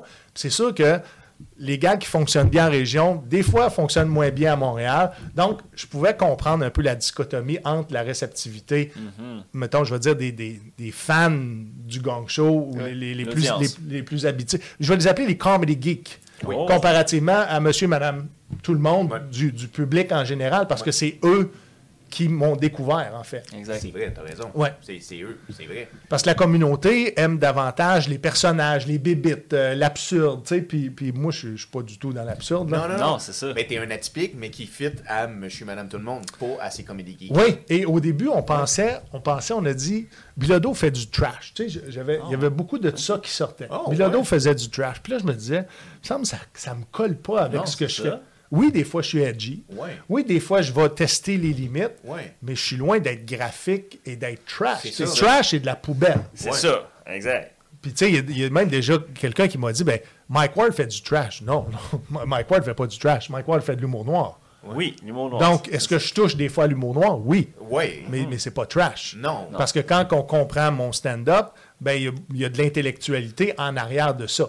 Ouais. Et il y a une recherche. Exact. C'est pas, c'est pas parler de caca pour parler de caca. C'est que si je parle de caca, il va y avoir un propos, puis il va avoir... de bébé mort, là, tu sais. Trash. C'est pas bon, faites pas ça. Pas ça. Ça chie. Ben, non, écoute, il y a, il y a- il y a un public pour chaque chose, mais c'est, mais c'est pas ça que je faisais. Et les gens s'en sont rendus compte avec le temps que j'étais beaucoup plus grand public qu'on, qu'on pouvait le laisser croire.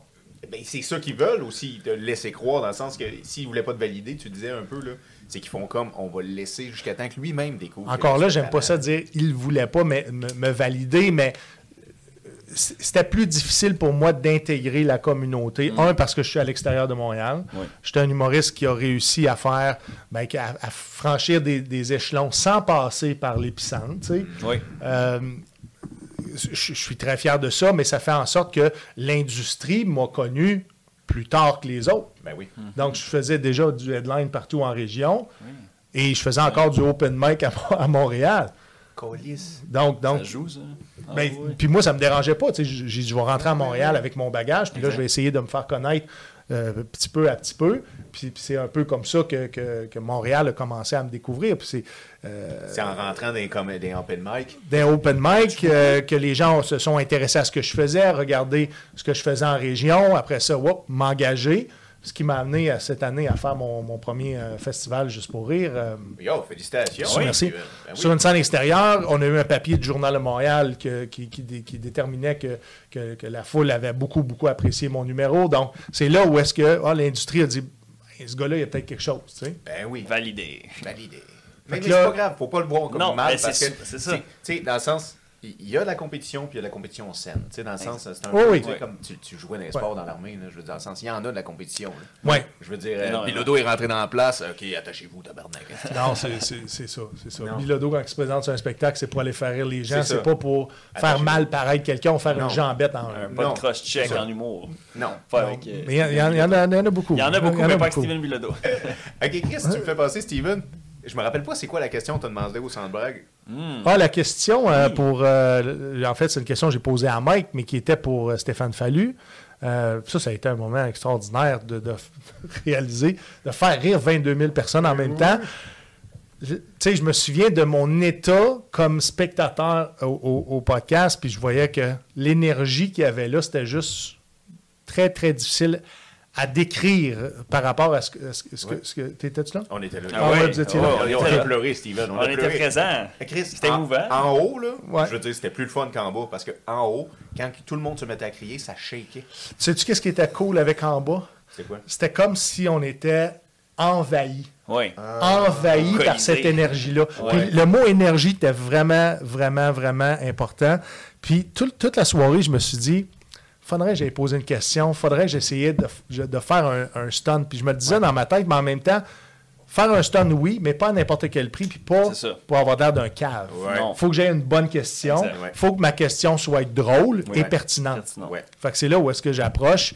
Et euh, Mike, j'étais en milieu de rangée, puis Mike m'a vu lever ma main, m'a donné le temps de sortir de la rangée pour approcher. Donc, je savais que Mike m'avait reconnu. Il t'a reconnu. Ouais. Est-ce qu'il savait que ce que j'allais dire allait être pertinent et drôle? Non. idée, il. Mais il prenait la chance. il a pas dit, genre, il est gros en tabarnak, lui, genre, tu sais. Il a dit, monte pas sur le stage parce que sinon, il va nous casser. Il a, il a dit quelque Mais il a dit que j'étais gros en tabarnak. Il dit, t'as pas besoin de monter sur le stage. C'était pas la première fois que je rencontrais Mike. ça, Il savait ça. que j'étais gros en tabarnak. Mais ma question m'est m'est venue spontanément dans le sens que j'ai dit s'il fallu reste là, Oui. ne serait-ce que quelques minutes pour que j'aille poser ma question, ça va être suffisant pour dire. Je voudrais savoir, Mike, comment, tu- comment Stéphane se sent d'avoir plus passé de temps euh, sur le plateau de tournage au Centre Bell qu'à Big Brother. Fait que dans le fond, c'était une question roast. Oh, T'as exact. roasté Stéphane Ouais. à cause de, de son temps à Big Brother. C'est vrai. Exactement. Ben oui. Parce que Stéphane était là comme, un- comme invité spécial. Donc, je me suis dit, tant qu'à poser une question, on va poser une question à Stéphane. Après ça, il Ouais. va quitter. Fait, que- fait que c'est là où est-ce que, que ça a pris son sens. C'est vrai. Puis, euh, je me suis concentré. Vous n'avez pas à quel point pour bien prononcer. Ah. Vous savez que le son était de la merde. C'était dégueulasse. Et là, Facile. mais je voyais que euh, Mike s'était ajusté, Jean-Thomas s'était ajusté au fil du podcast. Oui. Il fallait parler moins fort. Donc là, le débit de voix, j'avais réussi à, à avoir un débit de voix que les gens me comprenaient ce que, ce que je disais. Mais nous, on savait pas que c'était toi. Mais au moment que t'as Mais parlé... personne ne savait que c'était moi à Mais cette époque-là parce que j'étais- les gang shows commençaient, j'étais C'est pas ça. vraiment connu. euh.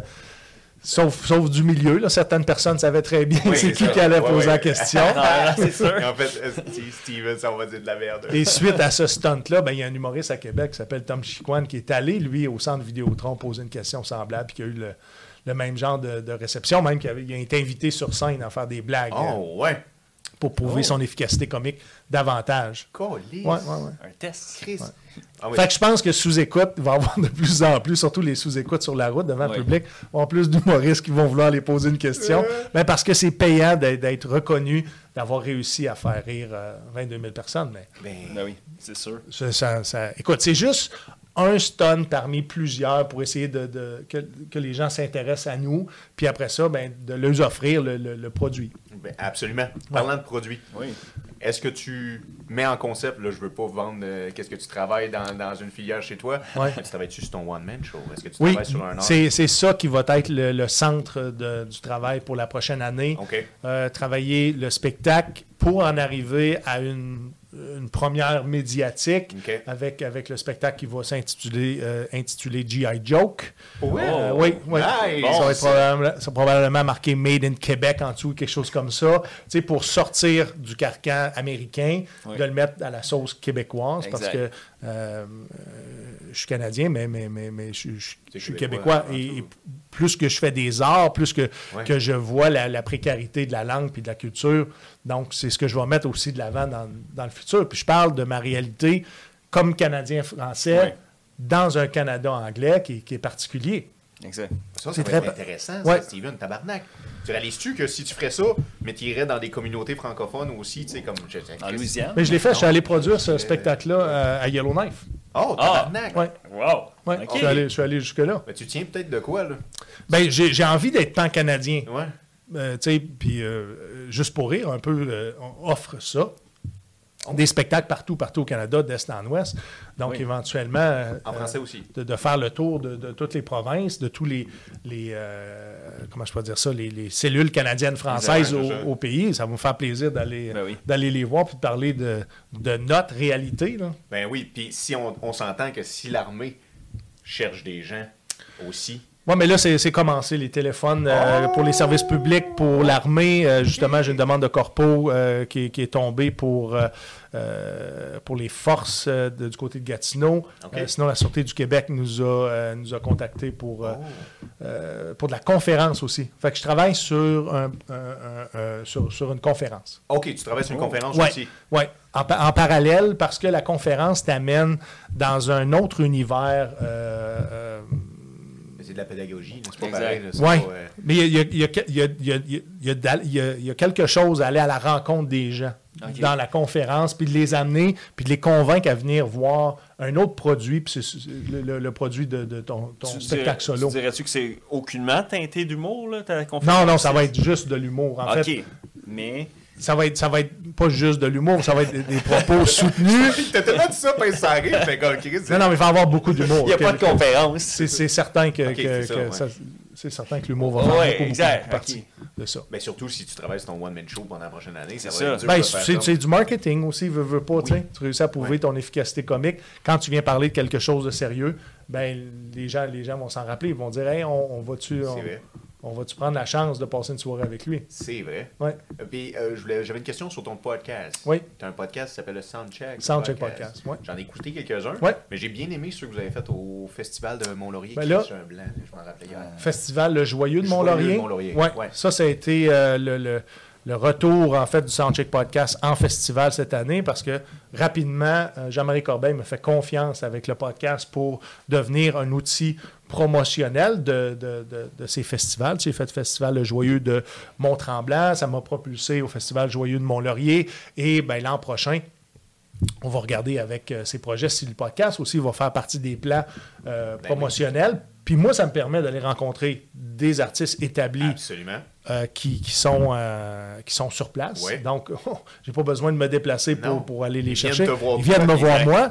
Et c'est des, des super belles rencontres. Ben oui. Super belles rencontres. Ben oui. Cette année, euh, au, au Joyeux de Mont-Laurier, ça a été euh, François Massicotte, ça a été Mario Jean, ça a été vrai. Stage Lacroix, ça a été vrai. Martin Roson, ça a été euh, plein d'humoristes que je que, que je connaissais pas, que, que j'allais découvrir en même temps que tout le monde Ben oui. sur ce podcast-là. Ben oui. Et c'est souvent le cas euh, avec le Soundcheck Podcast. Je ne connais pas du tout, du tout mes invités. Mais toi, t'es en live souvent, là. Oui, Fait je suis toujours en live, toujours devant le public. Donc, c'est ça le Soundcheck Podcast. Ça, ça, ça a pris une forme euh, et c'est cette forme-là.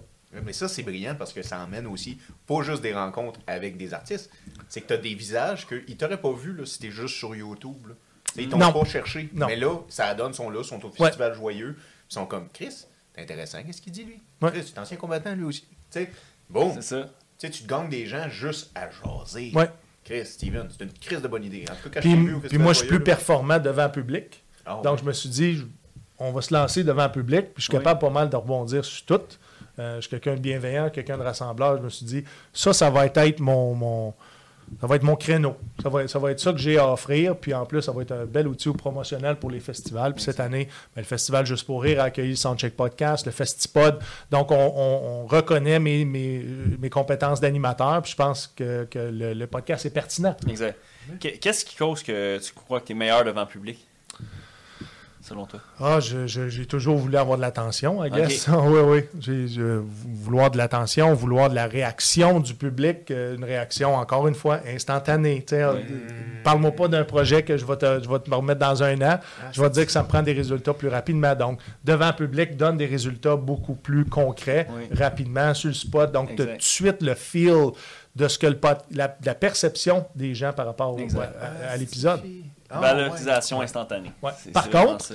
De faire ça devant le public fait peur à beaucoup d'humoristes. c'est sûr. Sauf dans le. Ouais. Ben, Ceux, ceux qui ont des, des, des, euh, des personnages.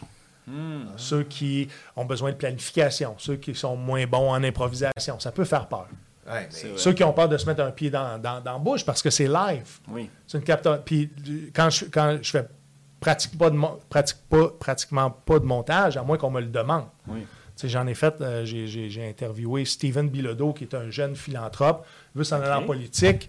Émile Euh, Bilodeau. Non, Non? c'est Steven Bilodeau. En fait, c'est un jeune homme de Trois-Rivières. Ça fait quelques années qu'il est dans les médias et euh, c'était important pour moi. Oui, j'étais prêt à le rencontrer. Oui, j'étais prêt à, à regarder ses trucs, mais il y a une chose qui était certaine pour moi, c'est que je voulais que ce jeune homme-là, le podcast, vieillisse bien avec lui. Oui. Que ce soit pas euh, une trap pour lui dans, dans le futur. Donc, Oh. on, on a édité le podcast beaucoup, beaucoup. Où est-ce que où est-ce qu'il parlait de son père, entre autres, euh, et on- des, des choses qu'il ne voulait pas ou qui allaient mal vieillir dans le temps. Fait Exact. on a été très, très, très bienveillant avec, avec lui. Mais normalement, on, on- on prend ça de façon intégrale puis on place ça. ça, sur, sur la Oui, oui. Comme oui, à. Brise-Glace. Pas de montage, on garde tout. Exact. Pas Ouais. shot. Ah ouais, One ok, take. ok. Et, et si on fait des erreurs, ben, on s'excusera. Ça fait partie de la vie. Ouais, ouais. Steven, exactement. De toute façon, Ouais, on n'est pas humoriste, nous. Non, non, euh, restez offusqués. Restez offusqués. Ah ouais, ok. Est-ce que vous définissez comme podcaster maintenant? Ben, rendu à Non, 40. on est des marins en mer. Est-ce que c'est Euh, vrai que vous aviez passé On deux dit, ans? c'est pas un podcast, c'est un bateau. Oui. Attends, C'est quoi ta question? Excuse-moi, Est-ce oui. que vous avez vraiment passé beaucoup de, de temps en mer? C'est ce qui a amené le projet ou bien ben c'est de la bullshit ce que vous racontez aux gens? Non, non, c'est totalement vrai. Totalement vrai. J'ai pas mes permis pour conduire un bateau, si c'est ça la question. Non, non, mais été marin sur un bateau. T'as été marin À, euh, à bord d'un brise-glace. ouais, euh, quelques mais- fois. Quelques fois.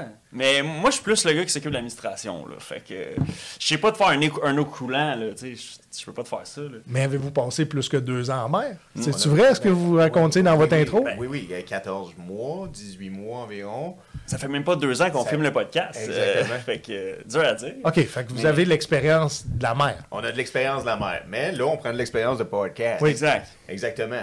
Parce que Mais- vous pouvez être marin et podcaster, ça se peut, ça? Ah, oui, oui, ben oui. ben oui. Se peut. On le fait. Absolument. Mais non. Mais tu sais, c'est- c'est- ça n'a pas rapport. De toute façon, nous, Steven, quand on a un invité, c'est par rapport à toi. C'est toi. Ah, mais vous allez voir, on va être capable de rediriger ça. c'est- Un champion euh, du ricochet. Fait que là, à soir, tu as un gala, tu nous as dit. Oui. Euh, ce soir, j'ai été invité par le groupe Entourage. On s'en va à la première médiatique de Surtout Anas Surtout Anna. avec euh, Oussama Fairs et Charles Brunet. Mhm. Donc, présentent à l'Olympia leur, euh, ben, leur, leur spectacle.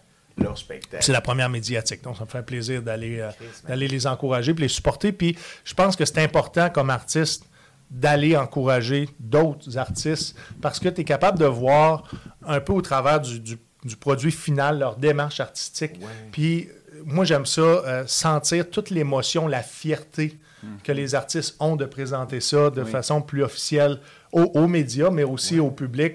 C'est souvent là que, que- que tu découvres aussi des artistes qui ont fait un bon bout de chemin que tu n'as pas suivi, mais là, tu découvres leur produit final, puis tu dis Waouh! wow, wow, Euh, Tu wow. vois, eux autres, ils ont travaillé un an, puis ils ont attendu le résultat, puis Ouais. là, boum, vous le voyez. Mais c'est c'est inspirant. Tu sais, tout ça, C'est Ah vraiment inspirant. Ça, À chaque ça, fois que je m'en vais à un show solo, je sors de là, j'ai le goût d'écrire du stand-up. Colique. Oh. Donc, c'est toujours un, un boost de création qui suit euh, la- la- une sortie publique comme celle-là. Ah oui? Ouais. Ok, j'ai une question sur l'inspiration. Oui. Est-ce que tu crois, la vieille, euh, disons, façon de penser de Charles Aznavour, que l'inspiration n'existe pas, elle existe pour tout le monde? Dans le sens qu'elle t'arrive pas à toi, Steven, elle n'arrive pas à moi, mais elle est là. Puis si moi, j'apprends pas, toi, tu peux apprendre. Elle traîne là. Tu sais, comme tu dis, on est allé voir le show. Ouais. Tu es allé voir le show. Ouais. Ah, ça t'inspire ça, mais t'es peut-être pas le seul dans la salle qui a eu ce draft d'inspiration-là. Ah non, mais non, c'est c'est- c'est certain. Non, je pense que je suis inspiré à créer. Ok. Pas, pas inspiré par rapport au produit. Pas l'idée, Non, je suis inspiré à moi aussi créer le faire. davantage. Ouais. Ok. Ouais. Puis C'est à ça que ça sert le rodage, hein, dans le fond, c'est que tu t'en vas bâtir ton spectacle solo. C'est ça. Et, c'est pas tout le monde qui a les mêmes objectifs parce que l'humour est beaucoup plus large que ça. Euh, Aujourd'hui, je fais de la, de la chronique humoristique à la radio, euh, j'ai fait les gags juste pour rire. Dans, le- dans le domaine, il y a tellement d'opportunités Oui. Ah, ben oui. en humour que c'est pas, ça se traduit pas simplement au spectacle solo de stand-up. Non, c'est ça. Tu sais, il y, en- il y en a qui vont, qui vont vivre de l'humour de façon différente. Moi, j'ai envie de le vivre sur scène, j'ai envie de, le, de- de le vivre en tournée, mais c'est pas tout le monde qui a, qui a- qui a la même. euh, euh, la, non. la même vision de, de- de son emploi dans, dans l'industrie. Ben, il y en a Oui, qui oui. font de l'humour. Regarde, Doug et Jeff, François Pérusse, c'est tous des gens qui font de l'humour, mais sketchs, c'est il y en des a c'est du recording, Ouais. il y en a c'est la littérature. C'est ça. C'est- C'est Ça pas, va toutes euh, les facettes. Il foule pas toutes les planches, là. Ben, Doug et Jeff sont rendus pas mal. euh, Ils sont forts en sont, tabarnak. sont rendus pas mal partout. Ouais, ils sont forts Ouais. en plus, ils sont drôles en Je m'ennuie d'eux autres. Ah ouais. S'ils éc- s'ils écoutent, les gars, je t'as- m'ennuie. T'as-tu fait un bit avec eux autres? T'as-tu fait Euh, un sketch? En fait, on- ils ont crashé mon podcast une fois Oh. euh, à, à la Doug et Jeff. Un raid, comme les Vikings. Exactement. Euh, ils ont participé à mon, à mon premier festival que, que j'ai produit à- au travers de l'Expo Trois-Rivières. OK. OK. Donc, j'ai produit Expo en humour euh, cette année. Et puis, c'était sur, euh, sur 10 jours. euh, J'avais produit 9, pop-up shows et, et 10 podcasts. En fait, puis euh, il était mes, mes têtes d'affiche d'un des spectacles qui présentaient pour la première fois euh, le rodage de leur, euh, Leur, leur spectacle. de leur spectacle solo. Ouais. Ouais, je pense qu'ils ont fait un 45 minutes sur scène. Écoute, ça a été fou. Euh, puis là, j'ai réalisé que les- leurs fans avaient hâte à leur première sortie publique parce qu'il y avait des line-up pour prendre des photos puis avoir des autographes. Oh. Oh, ouais, hein? Ouais, là, là, on a réalisé que, que de, de sortir du web et de venir en personne, euh, que, les, que les gens attendaient ça, ça faisait longtemps. Calice, oui. Ouais. Qu'est-ce que tu penses de ça, toi, Steven, à ton âge? Devenir populaire sur TikTok. Écoute, je- je- j'envie ceux, ceux qui, euh, qui ont cette discipline-là. J'ai- Je place des choses sur TikTok. Par contre, je ne suis pas quelqu'un de discipliné. J'ai tellement, j'investis tellement mon temps dans plein de projets.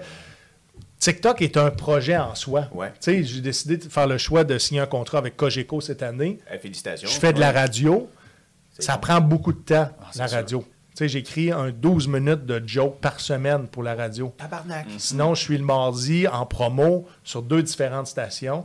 Fait que ça me prend du contenu. J'ai besoin de créer ce contenu-là. Ben oui. Oui. Puis un 12 minutes, ça me prend, dans mon cas, entre une demi-journée puis une journée de, de- de travail tu sais, pour, pour arriver à un Un produit. solide 12 minutes, Ouais. c'est ça, il faut. Ouais, ouais, il faut que ça soit Ça- très, très ça- punché radio, parce que là. sinon, euh, Cogeco Montréal va dire c'est pas Euh, bon, puis tu vas, tu vas lever les feutres. Exact. Mais ça fonctionne. Moi, un solide, maximum 7 minutes. Après ça, je peux plus de force.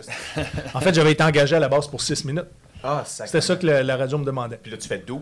Là, je fais 12 minutes environ. 10-12 minutes. Ouais. Comment tu fais pour pas te répéter, hein? Même. euh, Euh, ben, un, il faut, faut, faut que tu fasses attention pour pas te répéter. Il faut que tu fasses attention pour pas tomber toujours dans les mêmes carcans. Il faut Ouais. que tu sois capable aussi de frapper à gauche comme de frapper à droite. Il faut, faut que tu Oh. sois rassembleur dans ton humour, dans le sens que Oui. tu pas que tu peur de frapper sur à peu près tout, pour pas être identifié comme Ah, non, ça c'est un humoriste qui frappe juste à gauche. Ah, non, c'est un humoriste qui frappe juste à droite. Non, non, frappe, frappe partout. Les gens vont voir que t'as pas. euh, T'es là pour que, que, que tout le monde y trouve son compte. Exact. Ouais, Ouais. fond, Partager le rire.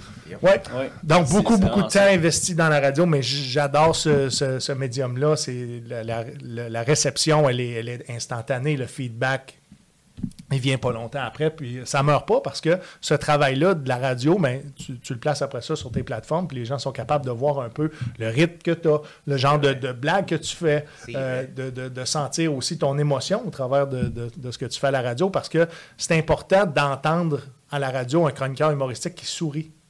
C'est niaiseux, Oui, Qui sourit. qui sourit. Oui. C'est important C'est d'entendre un humoriste qui sourit. exact. Ça a été probablement le- le- le- le, Tu viens de mind blown. Ouais, vais hein. saigner du Ouais. Comment, comment, comment quelqu'un à la maison. dans, dans la voix, dans la voix, dans l'énergie, tu peux sentir que cette personne-là a du plaisir Mhm. à faire son travail. Oh, ouais. Ouais, puis ça, c'est très, très, très communicateur. C'est vrai. Ah ouais, c'est c'est spécial, pareil. Ben oui, c'est très spécial parce que je suis sûr qu'il y a des gens connus. tu sais. Est-ce qu'André Arthur, euh, on sentait qu'il souriait euh? André, il me souriait pas souvent. c'est drôle que tu amènes André Arthur. Ouais, ça va probablement scraper ma carrière. Non. Mais, non, mais c'est un personnage de la radio que j'ai beaucoup aimé, très coloré, très polarisant. Euh, pas dire que je me suis inspiré d'André Arthur, mais euh, comment je pourrais dire ça? Il a- je pense qu'il a été bon dans, ce- dans, dans sa critique pour je veux dire, la, la- la- la ville de Québec en, en premier lieu. C'est là où est-ce qu'il faisait. Ouais. Euh, il a été aussi euh, élu de façon indépendante comme député dans la région de Port-Neuf. Je pense aussi que ça, ça, donne, ça a donné un, un bon apport. C'est sûr, sûr que euh, c'est un personnage qui était polarisé. Il y en a qui l'ont aimé, il y en a qui Ouais. l'ont moins aimé. Moi, je l'ai aimé à la radio. Euh, Mais il était drôle. Puis c'était pas nécessairement euh, Exact. parce que j'étais d'accord avec tout ce qu'il disait, Non, mais parce qu'il était très divertissant. Ouais. Absolument. Très divertissant. Oui, oui. Mais Chris, tu nous emmènes une bonne question. Je Oui. sais pas, James, si tu as pensé. Ah, peut-être. Mais tu parlais qu'il a été élu. Est-ce Ouais. que toi, Steven Bilodeau, c'est-tu quelque chose qui- Impossible. Ah, il nous Ah a vu ouais? venir à 1000 à l'heure. Impossible. Est-ce que Steven Bilodeau se lancerait en, En, politique? en fait, me lancer comme candidat en politique, ça pourrait pas arriver OK. parce que aujourd'hui, on, on épluche tout ce que tu as dit, tout ce que tu as Ah, fait. Euh, ça, ça serait pas. euh, Tu veux-tu dire que comme nous, même avec un podcast, dans 30 ans... c'est certain qu'il y a des propos que tu dis sur les podcasts qui Ouais. viendraient te rattraper. Ah, Ouais. Pris hors contexte en Ouais, plus. Fait que ça, ça serait, je serais probablement toujours en hyper-vigilance à savoir, bon, Mm. c'est quoi la prochaine chose qui va être, qui va être prétendue à, mon- à mon Ouais. endroit. C'est Par vrai. contre, la politique m'intéresse énormément. Je travaillerais comme, comme dans un parti politique. OK. Euh, tu t'impliquerais je m'impliquerais. pour changer un peu les choses dans ton euh, arrondissement ou de comté. ou- Oui, probablement pour essayer de, de- de faire en- avancer certains dossiers. Mais toi, Steven, t'habites à Gatineau, là, en ce moment, right? J'habite à Ottawa. Ah, Ottawa. C'est là ma maison. OK, toi, t'es l'autre bord de la rivière? Oui. Ouais. Christy. Ouais. OK. Puis la vie, comment c'est à Ottawa? Comment qu'elle... Ben, la vie n'est pas vraiment différente de celle de Gatineau. là. Non, Tu c'est identique c'est- pas c'est mal. une région limitrophe. c'est- euh, Tu euh, je travaille, je travaille à beaucoup à Gatineau. euh, Mais il n'y a, pas une affaire des... Il y a comme une crise d'itinérants, pire que celle de Montréal en ce moment. Ben, il y en a une à Gatineau, il y en a une à Ottawa. Oh, il y en a une à Puis Gatineau la aussi. raison pour, pourquoi il y a autant d'itinérants, c'est que la- le, le climat est beaucoup plus euh, euh, tu sais, clément euh, dans cette région-là qu'exemple dans la ville de Québec. On- Oui. Il y a plusieurs degrés Celsius de différence. On a, euh, je me demande si on n'a pas cinq ou six semaines de, beau- de- de plus de beau temps. Donc, on peut voir que l'itinérance aussi s'en va vers, euh, je ne veux pas dire les tropiques, là, mais tu sais, où, où est-ce que c'est. euh, Exactement. Où est-ce que euh, l'hiver est moins aride? de le, le fleuve amène aussi euh, un climat euh, Eh, eh, plus difficile. OK, puis est-ce que, tu veux rester à Ottawa toute... euh, parce que, tu sais, disons... En fait, je pense que je vais toujours garder un pied à terre à Ottawa pour le système de santé. Oh, Je vieillis. Le système de santé est- semble en meilleure santé que celui du Québec. En tout cas, du moins, je suis capable de témoigner que les services sont beaucoup plus efficaces. Et euh, semble avoir, avoir aussi une ouverture d'esprit par rapport à la médecine. J'ai l'impression que le Québec est beaucoup plus conservateur que l'Ontario au niveau de la pratique. OK. OK. Ouais. Que- que- Qu'il y a certains traitements qui, qui sont davantage ouverts d'esprit en Ontario qu'au Québec. Pour ne nommer, euh, ben, en fait, je, je, je nommerai rien, mais, mais les gens vont, vont, vont, euh, ceux qui se reconnaissent ou ceux qui vont, connaissent... vont que faire, tu- vont faire le vont lien. faire la distinction Ouais, entre les deux. exactement, OK. exactement. OK. Puis, euh, euh, fait que dans le sens, le système de santé, mais là... Puis, euh, un pied les, terre. puis les taxes. Ben oui. Tu C'était un- un peu ça que je te demandais au début. En Je suis un célibataire sans enfant, donc quand tu fais ta déclaration de revenus, ben, mon taux d'imposition est plus favorable en Ontario Ouais. qu'au Québec. Mais encore là, ça dépend de ta braquette salariale, ce que je Exact. déclare. OK. Oui. Mais là, disons que ta carrière école beaucoup plus. Tu as des contrats à radio à Montréal. Oui. des- qu'est-ce- C'est quoi ton plan un peu? là? C'est quoi tu vas jongler? Ben, ça va être ça va être d'avoir un pied à terre. Ouais, pour l'instant, ça- c'est les hôtels. Là. Ah ouais? Ça me convient très bien. OK. Ouais. ouais. Ben, dans l'armée, j'ai été toujours dans les hôtels, vrai. toujours sur la route. J'ai aucun- problème avec ça. Je ne sais pas pourquoi les gens font une fixation d'avoir un pied à terre, mais tu sais, un pied à terre, ça dépend comment ça te coûte, mais les hôtels peuvent, peuvent coûter euh, sensiblement la même chose. Donc, si tu n'as pas de responsabilité, l'hôtel, est quand même une vrai, option. T'as raison, Esti. faut juste, faut juste que le contrat vaille la peine Ouais. De prendre une nuit d'hôtel. Ah ouais, c'est vrai. Fait Les 3 P soient là. Des trois. Plaisir, potentiel, payant. Payant. Non, importe c'est- patate. Oh, oui, il y a ça aussi, Ouais. exact. Daniel Bélanger qui disait ça. Oui, Un peu plus tôt, tu as dit. c'est un triangle, en fait. Hein? Oh, Oui, Oui. Si ça, si ça contribue à ton avancement, si tu vas avoir du plaisir ou si la paye est bonne. Exact. Il faut que tu en aies deux des trois. C'est ça. Daniel Bélanger recommande ça. Ouais. C'est pas nous qui le dit. Pas mal tous les artistes, je te Ah oui, dirais. oui, oui, exact. Ouais, Oh, oui, j'en doute pas. Euh, un peu plus tôt, tu as dit que tu avais beaucoup de misère à jongler avec la bêtise humaine. Oui. Euh, nous, on a notre ami euh, Jacques Brel euh, qui pourrait en témoigner. On salue, il dit que c'est la, la- la mauvaise fée du monde. Ouais, il dit la, bêtise humaine, c'est la mauvaise OK, fée. on parle du même Jacques, là, le même Jacques Jacques. le connu. Là. Ouais, ouais, le OK, Jacques pas Jacques Brel. Brel qui reste ici à Saint-Jean-sur-Richelieu. Non, non, non, non, celui qui fume des clopes euh, Ah puis oui. qui parle en noir et blanc euh, d'une autre époque. On l'a invité à Brise-Glace, mais il peut pas venir. Il y a un empêchement. mais, fait que toi, c'est à, à quel endroit que tu as de la misère à jongler ça? C'est-tu avec le système scolaire euh, ou c'est c'est les Partout relations où c'est qu'il n'y a pas de ou- common sense. Là, moi, c'est conservateur, là. Le gros bon sens. Euh, non, non, mais partout où est-ce que ça n'a pas de bon sens. Puis, euh, je, vais, je vais donner un exemple. Euh, je suis beau-père de- de- d'un jeune garçon et il va à l'école. Oui. Et à l'école, quand il a commencé en secondaire 1, aujourd'hui il est en secondaire 3, il n'y avait pas d'équipe sportive euh, en volleyball. OK. Il voulait faire partie de cette équipe-là. Et étant donné qu'il n'y en avait pas, bon, il dit toujours à l'année prochaine. L'année prochaine, il va en avoir une. Là, là, à un moment donné, rendu en secondaire 3, il n'y a pas plus d'équipes. Et on fait des recherches et la possibilité de faire une demande de dérogation pour aller le faire jouer pour une autre école, Oui. ça se peut. Donc, on fait la demande de dérogation, tout va bien. Ça se rend à l'ARSEC Outaouais. Et là, on réalise que le premier tournoi va, va se passer incessamment, mais la- la- les demandes de dérogation sont décisionnées après le début des compétitions. Le délai. Ah. Fait que là, tu vois qu'il y a un non-sens. Ben oui. L'ARSEC Outaouais comprend qu'il y a un non-sens, mais ils ne veulent pas bouger dans le sens que va décisionner avant le début des compétitions ou retarde le début des compétitions, parce que sinon, on est obligé d'informer un paquet de jeunes garçons ou filles qui n'ont pas le droit de participer à leur première compétition avec leur équipe avec laquelle ils ont, ils ont- ils ont travaillé fort, Incroyable. parce que l'ARSEC ne s'est pas assis avant pour décisionner ça. Pour La moi, ça, c'est un non-sens. Ben oui. Tu le sais qu'il y a une problématique, décisionne avant. Exact. Aujourd'hui, on fonctionne par vidéoconférence. Tu n'as pas besoin d'être assis physiquement dans un endroit pour prendre une décision. Ben oui. Et C'est si ça. ça ne touche pas encore tous les jeunes dans la décision de, de- de dérogation, ben fais-le seulement pour ceux que les compétitions sont, commen- sont commencées. Ben oui. Puis va pas dire à un jeune que lui attend juste ça, Ça. sa première compétition. Mais excuse-moi, là. Parce que nous, on est mal organisé.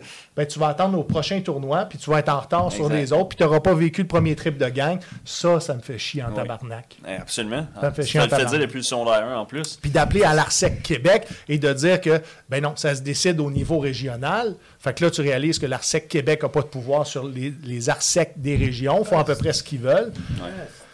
Fait que là, à un moment donné, tu réfléchis et tu dis, OK, je vais faire une plainte et je vais demander à ce que les demandes de dérogation soient vues après la- avant la première compétition. Et euh, fait Ça, ça, t'a- ça t'a amené à quelque part? Abouti. Ça aboutit? on- ça, on- tu- non, non, là, je, je- je suis encore en Tu train le de- vis? de- de- oui, oui, je je suis- tu je le suis vis. encore en train Ouais, de- de, complètement... de voir quelles, quelles sont les avenues que je peux prendre pour faire changer quelque chose qui, qui en bout de ligne, fait mal à des, à des jeunes garçons, des jeunes filles. C'est ça. Puis j'ai fait du sport. Si tu m'enlevais une compétition une fin de semaine où il y avait une tempête puis je pouvais pas aller à ma game, là, holy fuck, c'était difficile. là. Exact. Difficile au niveau émotionnel. Ah oui, oui. Fait qu'imagine comme parent de l'annoncer à ton kid. Mm. Excuse, là. Ce que t'attends, ça fait longtemps, tes souliers sont prêts, là, Mm. sont chaînés, sont neufs, tes pads, t'es prêt, là. Mais en fin de semaine, tu peux pas. Ça. Parce que l'organisation qui, qui régit le- les demandes de dérogation ne sont pas assez brillants pour changer la date. Il n'a pas, fini de pousser- il a pas fini de pousser son crayon. C'est c'est incroyable. Ouais. C'est aberrant. Ça, ça l'est. Mais notre système Fait que ça, c'est de la bêtise humaine. Ouais. Ben, Ah ouais. Ils n'étaient pas, pas au courant. Ils savaient. C'est ça. Ils n'ont Ah. pas voulu le changer. Mais ça fait pas de sens. Mais notre structure de bureaucratie est plein de noms comme Oui. Ah oui. Ouais. Je veux dire, euh, moi, j'avais une de mes ex qui travaillait dans des, des, tu sais, des- des palais de justice. là. Oui. Puis le chauffage est contrôlé par Québec. Ah. Fait que ça faisait de l'overtime après 6 heures. Et il fait fret. Le chauffage est Il y a une contrôlé minuterie sur le chauffage À Québec. Québec. Ouais. C'est complètement stupide. Donc, volontairement, après une certaine heure, ils baissaient le. Ouais, le chauffage. Ouais, ça, c'est- con. C'est complètement con. C'est con. Mais notre système est comme ça. tu sais, Il y a quelqu'un à, à Québec ou il y a quelqu'un euh, au gouvernement à Ottawa qui Mhm. prend des décisions qui font pas de sens non plus parce qu'ils sont pas sur le terrain. Mhm. C'est ça. Mais ma, ma- première pensée, ça serait tu donnes pas le contrôle non plus à tout, tout le monde du bureau parce que. Il y, en a qui, qui, sont en préménopause, il y en a qui sont en ménopause, puis il y en a d'autres qui sont oui. overweight. Puis tout ce monde-là vit, Ouais. Et, et je vit à l'intérieur d'eux Ah oui. autres de façon différente. C'est en train ça. de dire, Steven, que c'était une hostie de bonne décision. de Ouais. le- la- Ben, en, en fait, pas de baisser. euh, Puis je comprends pourquoi ils le font, mais probablement pour certains milieux de travail, ça devrait être possible d'appeler Hey, tu sais quoi, il y a du monde qui travaille ici jusqu'à 8 heures. Exact. Tu touches pas au chauffage jusqu'à 8 heures. Tu Ouais. le baisseras après 8 heures. Ouais. Ben oui. Ça, ça n'est une incongruité qui, qui, qui, me- qui me met en tabarnak. Mhm. Asti. Oh, Ouais. oui. Mais le monde est un peu aussi. On est tellement rendu centré sur nous autres avec nos téléphones et ces choses-là. Sais-tu pourquoi qu'on est, qu'on est, qu'on est si critique? Pourquoi? C'est parce que ça va bien. Mhm. Quand ça va bien dans un pays, Oui. là, c'est là où est-ce que la population a le temps de s'arrêter sur des niaiseries comme de ça. ça.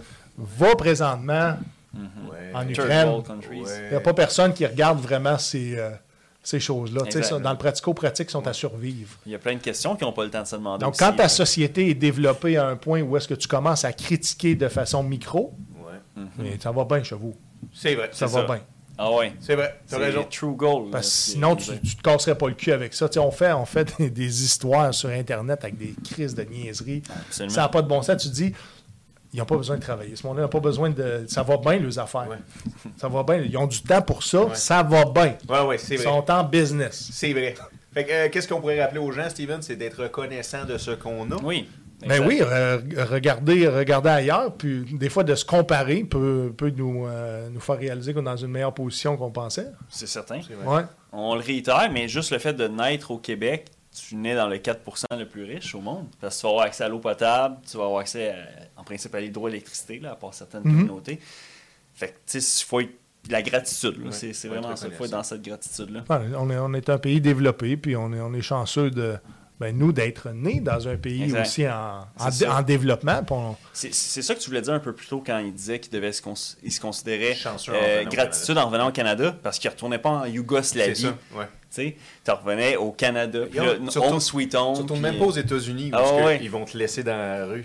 Ah, exact. Mais encore là, ça- les États-Unis, ça dépend où. OK. Ça dépend dans quel État, ça dépend dans quelle ville, dans quel secteur, ça dépend, ça dépend de tellement de facteurs. Tu sais, on regarde les États-Unis puis on pense être capable de comprendre les États-Unis, mais ils sont pas, sont pas homogènes euh, d'est en ouest. Là. Exact. c'est vrai, Vraiment. Tu sais, ça dépend des allégeances politiques, ça Exact. dépend des allégeances religieuses, ça dépend de- du taux de criminalité, ça dépend aussi même de où sont situés. Donc, on, on le sait que le centre, centre, centre des États-Unis, pas beaucoup d'eau là, là, dans le sens que tu n'as pas, euh, t'as pas le golfe du Mexique, tu n'as pas l'océan Atlantique, tu n'as pas l'océan ça. Pacifique.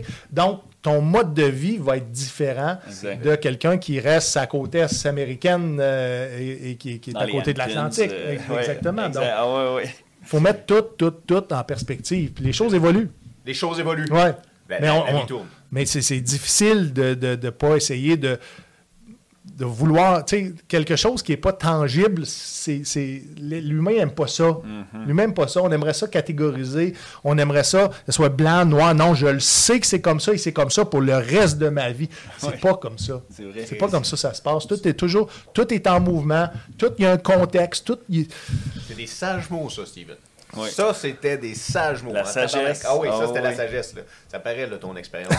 Parce que ça, c'était de la sagesse. Clairement, guys, rappelez-vous de ça.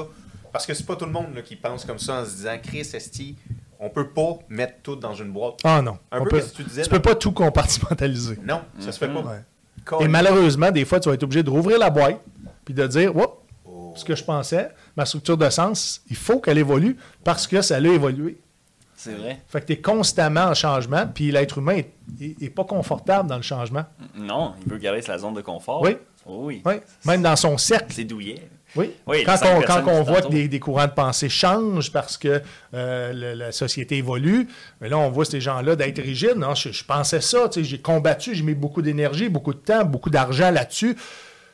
Je veux pas que ça change. Ça. Donc, elle vient de là, la réticence aussi, parce que les gens se sont, se sont enracinés, ils se sont, ils se sont boxés dans quelque chose qui, qui sont pour eux très euh, gratifiants euh, et, et bénéfiques. Et là, du jour au lendemain, ça change, mais là, ça déstabilise, euh, ça déstabilise ton confort, ton rythme de vie. te- te- te- Ah, ben oui. Puis est-ce que- est-ce qu'on Là, pourrait je manque de mots, ma règle de trois, mais que tout le monde comprend? Ben, Ben tout oui. le monde compris, ouais. absolument. Ben, euh, Chris, moi, je suis rendu en philosophie, là. Merci, Ah, euh, Steven. J'ai envie d'aller à tes conférences. Ouais, euh, oui. Chris, ouais. Ah oui, ça, dis-nous ça va être très positif et C'est très, très rassembleur. Ah, Chris. Ouais. Et ça va être très pratico-pratique. Parce qu'il y a une chose que j'ai compris, c'est que les gens ont besoin euh, souvent d'être guidés, euh, ou, du, ou du moins que ça soit beaucoup plus tangible que ça peut l'être. OK. Fait Euh, que t'essayes de mettre, euh, comment dire, des mots Je ne suis, pas- sur je- les... je suis pas un spécialiste. Donc, moi, je, je peux m'avancer puis de suggérer des Oui. choses. Tu sais, j'ai pas, une- euh, j'ai pas un ordre professionnel Un qui va me dire « dis pas ça ». C'est ça. Fait que moi, je, suis, je vais être capable de suggérer des choses aux gens. Puis les gens en prendront bien. Ouais, tu euh, le prends. Tu, tu le tu le prends, tu le prends pas, je, Exact. je m'en fous. C'est ça. Mais je m'en vais te, présen- te présenter une recette qui, pour moi, a fonctionné. Puis tu es le bienvenu si tu veux l'essayer. Ah, c'est- Ouais. Euh, Tu fais-tu un peu de vulnérabilité? tu Ah oui, je, je vais faire beaucoup de témoignages, c'est certain. tu sais. Puis Ok. euh, il y a- il y a- ce que, ce que j'aime expliquer, c'est que des fois, quand tu penses avoir réussi dans la vie euh, ou d'avoir atteint un sommet tu sais, que, que- que tu voulais, ça faisait longtemps, euh, et tu y arrives, mais il faut qu'il y ait une suite à ça. Tu sais, parce qu'un coup, tu l'as accompli, tu fais quoi là? Tu peux pas Oui. surfer là-dessus pour le restant de ta Non, vie. c'est vrai, ça. C'est ça, c'est ça, sais, c'est long. oui, ça exact. fait partie de, de- de ce qui t'a valorisé. Ça ne disparaîtra pas, on ne te l'enlèvera pas. Mais tu fais quoi à partir de là? C'est vrai. Tu n'es pas le passé, tu es le présent et tu es le futur. Oui. Donc, continue d'évoluer, C'est continue à trouver un autre objectif. Puis c'est le problème, des fois, de beaucoup de vétérans qui sont pris encore là-dedans. Pas été capable de se redéfinir, pas été capable de.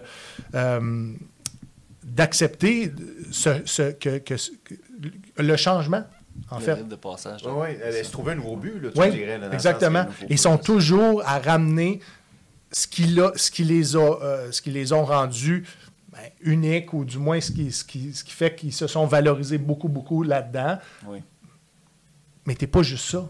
Non. Tu sais, ça a été une partie de ta vie. Ouais. Tu as été employé dans, dans- dans une organisation gouvernementale. Mais une fois que ça est fini, il Ouais. faut que tu aies quelque chose à apporter à la table. C'est ça. Oui. Tu- Est-ce qu'en voyant les anciens combattants, Puis même si tu es invalide, il faut que tu apportes quelque chose à la table à la société. oui, ta jambe de bois. Trouve- Ben, Trouve-toi d'autres choses. ouais, c'est ça. Trouve d'autres choses qui vont être aussi nourrissants en, en te connaissant, en connaissant tes besoins. Exact. Tu vois-tu une différence entre des anciens combattants qui ont fait 34 ans de service et ceux qui ont fait 14 ans de service? Comment c'est plus dur de se retourner dans la vie? euh, La grande différence que je vois, il y a beaucoup d'éducation. OK? L'éducation joue pour beaucoup. Les, santé, les problèmes de santé mentale sous-jacents aussi jouent beaucoup. Tu sais, de- de- de- d'essayer de, de se rétablir avec un, un syndrome post-traumatique, mais de vivre avec une maladie mentale sous-jacente ou une pathologie qui n'avait jamais été diagnostiquée à l'époque, Oui. ça rend le cas beaucoup plus complexe. Exact. Donc, dans le rétablissement, si en plus tu as une femme, tu as des enfants, des responsabilités, ta situation financière est précaire parce a de la consommation, parce qu'il n'y a, pas des bonnes habitudes de, de- de- de- de dépenses, tout ça exacerbe ton problème de santé mentale ou tes problèmes de santé mentale. Je ne veux pas dire que, euh, euh, que, que tu ne peux pas y arriver, mais c'est plus complexe Ouais. d'arriver à un équilibre mais quand tu es déséquilibré un peu partout. Ben oui. Puis souvent, les gens me demandent pourquoi, pourquoi tu penses que tu t'en es bien tiré? Bien, regardez, j'ai fait le choix de ne pas avoir d'enfants. Euh, j'ai fait le, le choix de la sécurité financière. Donc, c'est des choses qui. Ce qui fait en sorte que je suis, je suis moins déséquilibré quand il arrive des, des- des signes et symptômes de ma maladie mentale qui vient chambouler un peu mon quotidien. Exact. Je, je m'en Les occupe. fondations sont solides. Je me, suis, je me suis doté de fondations un, un peu plus solides. Exact. Ouais. C'est sûr de la pyramide de Maslow qu'on disait plus tôt. que à ta, à ta jeunesse, était plus chambranlante. Là, les autres, tu les as sécurisés. Ouais. Tu sais, quand on sort de l'armée, souvent, ils vont dire dans cette période d'instabilité-là, va pas faire de grandes décisions. Hmm. Prends pas de grandes décisions parce que tu prendras pas une bonne décision. Donc, moi, quand je suis sorti, je me suis lancé dans le, dans le stand-up. C'était pas le temps pour moi de prendre des grandes décisions. C'était le temps pour moi d'exister, de continuer d'exister, de, de- de- de gérer ces émotions-là, puis plus tard, je prendrai des décisions par rapport à la nouvelle direction que je vais prendre. oui. Mais en attendant, je vais juste me permettre d'exister puis d'être raisonnable dans ma consommation de, de, de- de tout pour être capable de, de prendre des meilleures décisions euh, pour le futur. Ben oui. Que C'était quelque chose qu'on m'avait enseigné, puis j'y croyais. Euh, puis de toute façon, je, je n'avais vu énormément des hommes et des femmes prendre des décisions impulsives euh, sur le coup de l'émotion. Tu sais, quand on sort de l'armée, souvent l'armée, c'est de la crise de marde. Puis après ça, ça, ça te prend un moment pour réaliser que ben, finalement, c'est un rite de passage, c'est Ouais. pas facile. Il y a des émotions que tu vis au travers de ça. Exact. Est-ce que tu acceptes vraiment ta sortie quand tu sors médical? Ben, ça prend un moment pour vivre ton deuil. Fait que tout ce temps-là, c'est pas le temps de prendre des, des- Non, des décisions. C'est pas le temps d'aller t'acheter un char à 150 000 Non, non, Non, déménager. euh, parce que tu as, eu de l'argent des anciens combattants. tu sais. C'est ça. Oui. OK. Mais est-ce que tu sens que le fait que tu en parles aussi, Steven, ça t'aide dans ta thérapie de, de, de comme de passer au travers de ça? Parce que tu le partages un peu, tu sais, ton bagage, en nous en laissant juste aujourd'hui. Puis Ouais. à vous aussi, t'enlèves des morceaux sans le vouloir, puis tu fais comme, hey, le poids est pas juste à moi. Au début, euh, je disais que, que je faisais de la scène, puis c'était pas de façon exutoire. Je voulais faire des gains émotionnels. Puis c'était vraiment vrai, OK? Dans, dans- dans l'ordre des choses, c'est vraiment ce que je voulais faire pour équilibrer les périodes plus difficiles, les périodes plus sombres.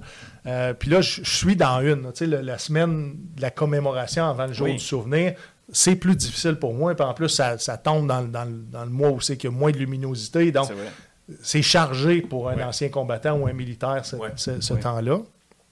Si je m'en allais avec ça, c'est quoi la question que tu me La posais? question, c'est de savoir dans le sens, est-ce que ça t'aidait? Tu Ouais. du poids? Je disais, peu? je faisais pas ça de façon exutoire. Par contre, là, je réalise que en étant dans les émotions, parce que c'est ça que je fais. Je suis toujours dans les émotions, soit sur la scène, un podcast, à la radio.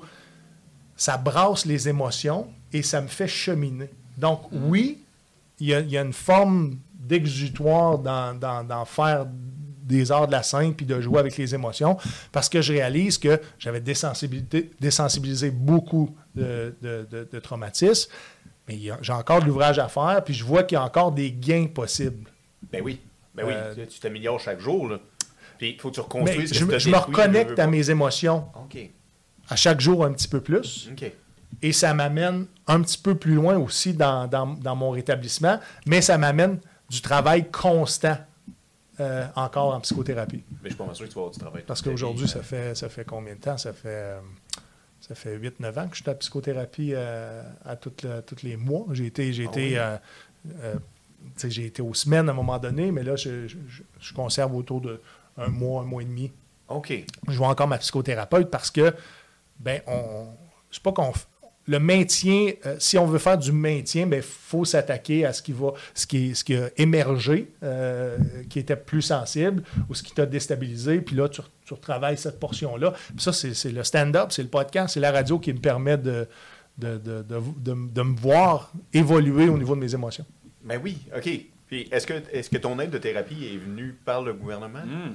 Ou est-ce que c'est. Oui, j'ai commencé avant de sortir, moi. OK. OK. Oui, la minute qu'on m'a diagnostiqué avec un, un syndrome post-traumatique, c'est là où est-ce que j'ai commencé à consulter. Puis moi, je voulais prendre tous les services qui existaient. Oui. Tu sais, j'y croyais que ça pouvait fonctionner. Exact, Donc, même à un moment donné, j'en ai pris trop parce que les services, il y en a tellement qui se dédoublent Ouais. que là, je m'en allais sur plusieurs programmes.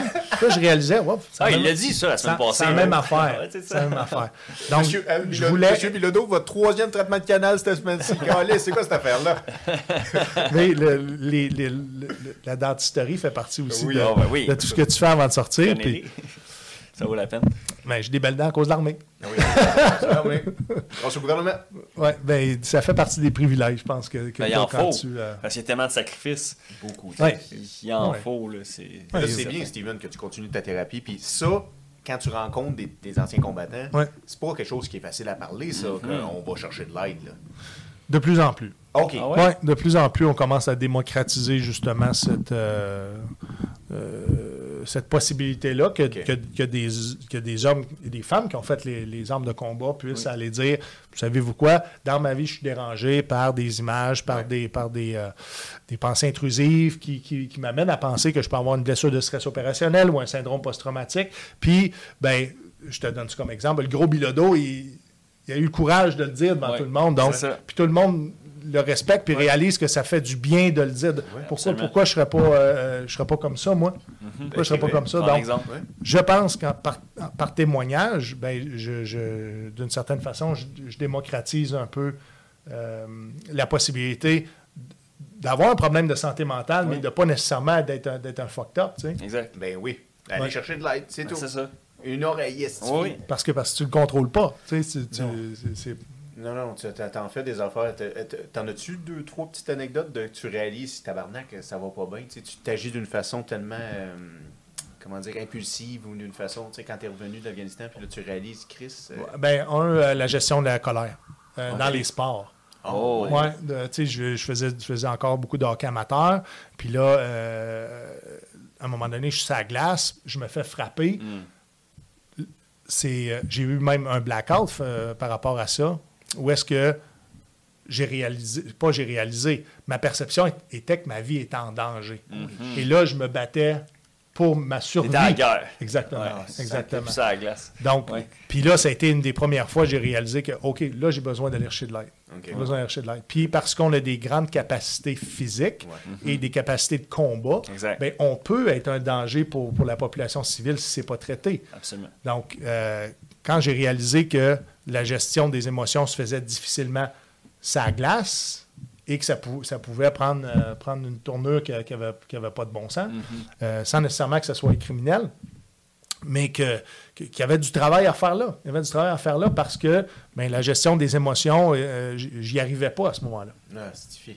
Ben, Ouais. félicitations, parce que tu as réussi à le voir. Oui. Ouais, Toute ben, la gang qui le font. Ben en- si tu le vois pas, c'est les autres qui vont te le dire. Ouais. Si tu n'es si pas à l'écoute, ben, euh, t'as un, pro- t'as un problème. Puis ça, ça fait-tu partie d'une de tes, missions? C'est dans le sens que dans tout ton parcours, là, que euh, tout le succès que tu vas avoir, tous les contrôles, les expériences, les belles expériences que tu vas vivre, ça fait-tu partie de ta mission de faire comme Chris, si je peux aider un ancien combattant, un petit peu par petit peu, chaque jour ou chaque mois?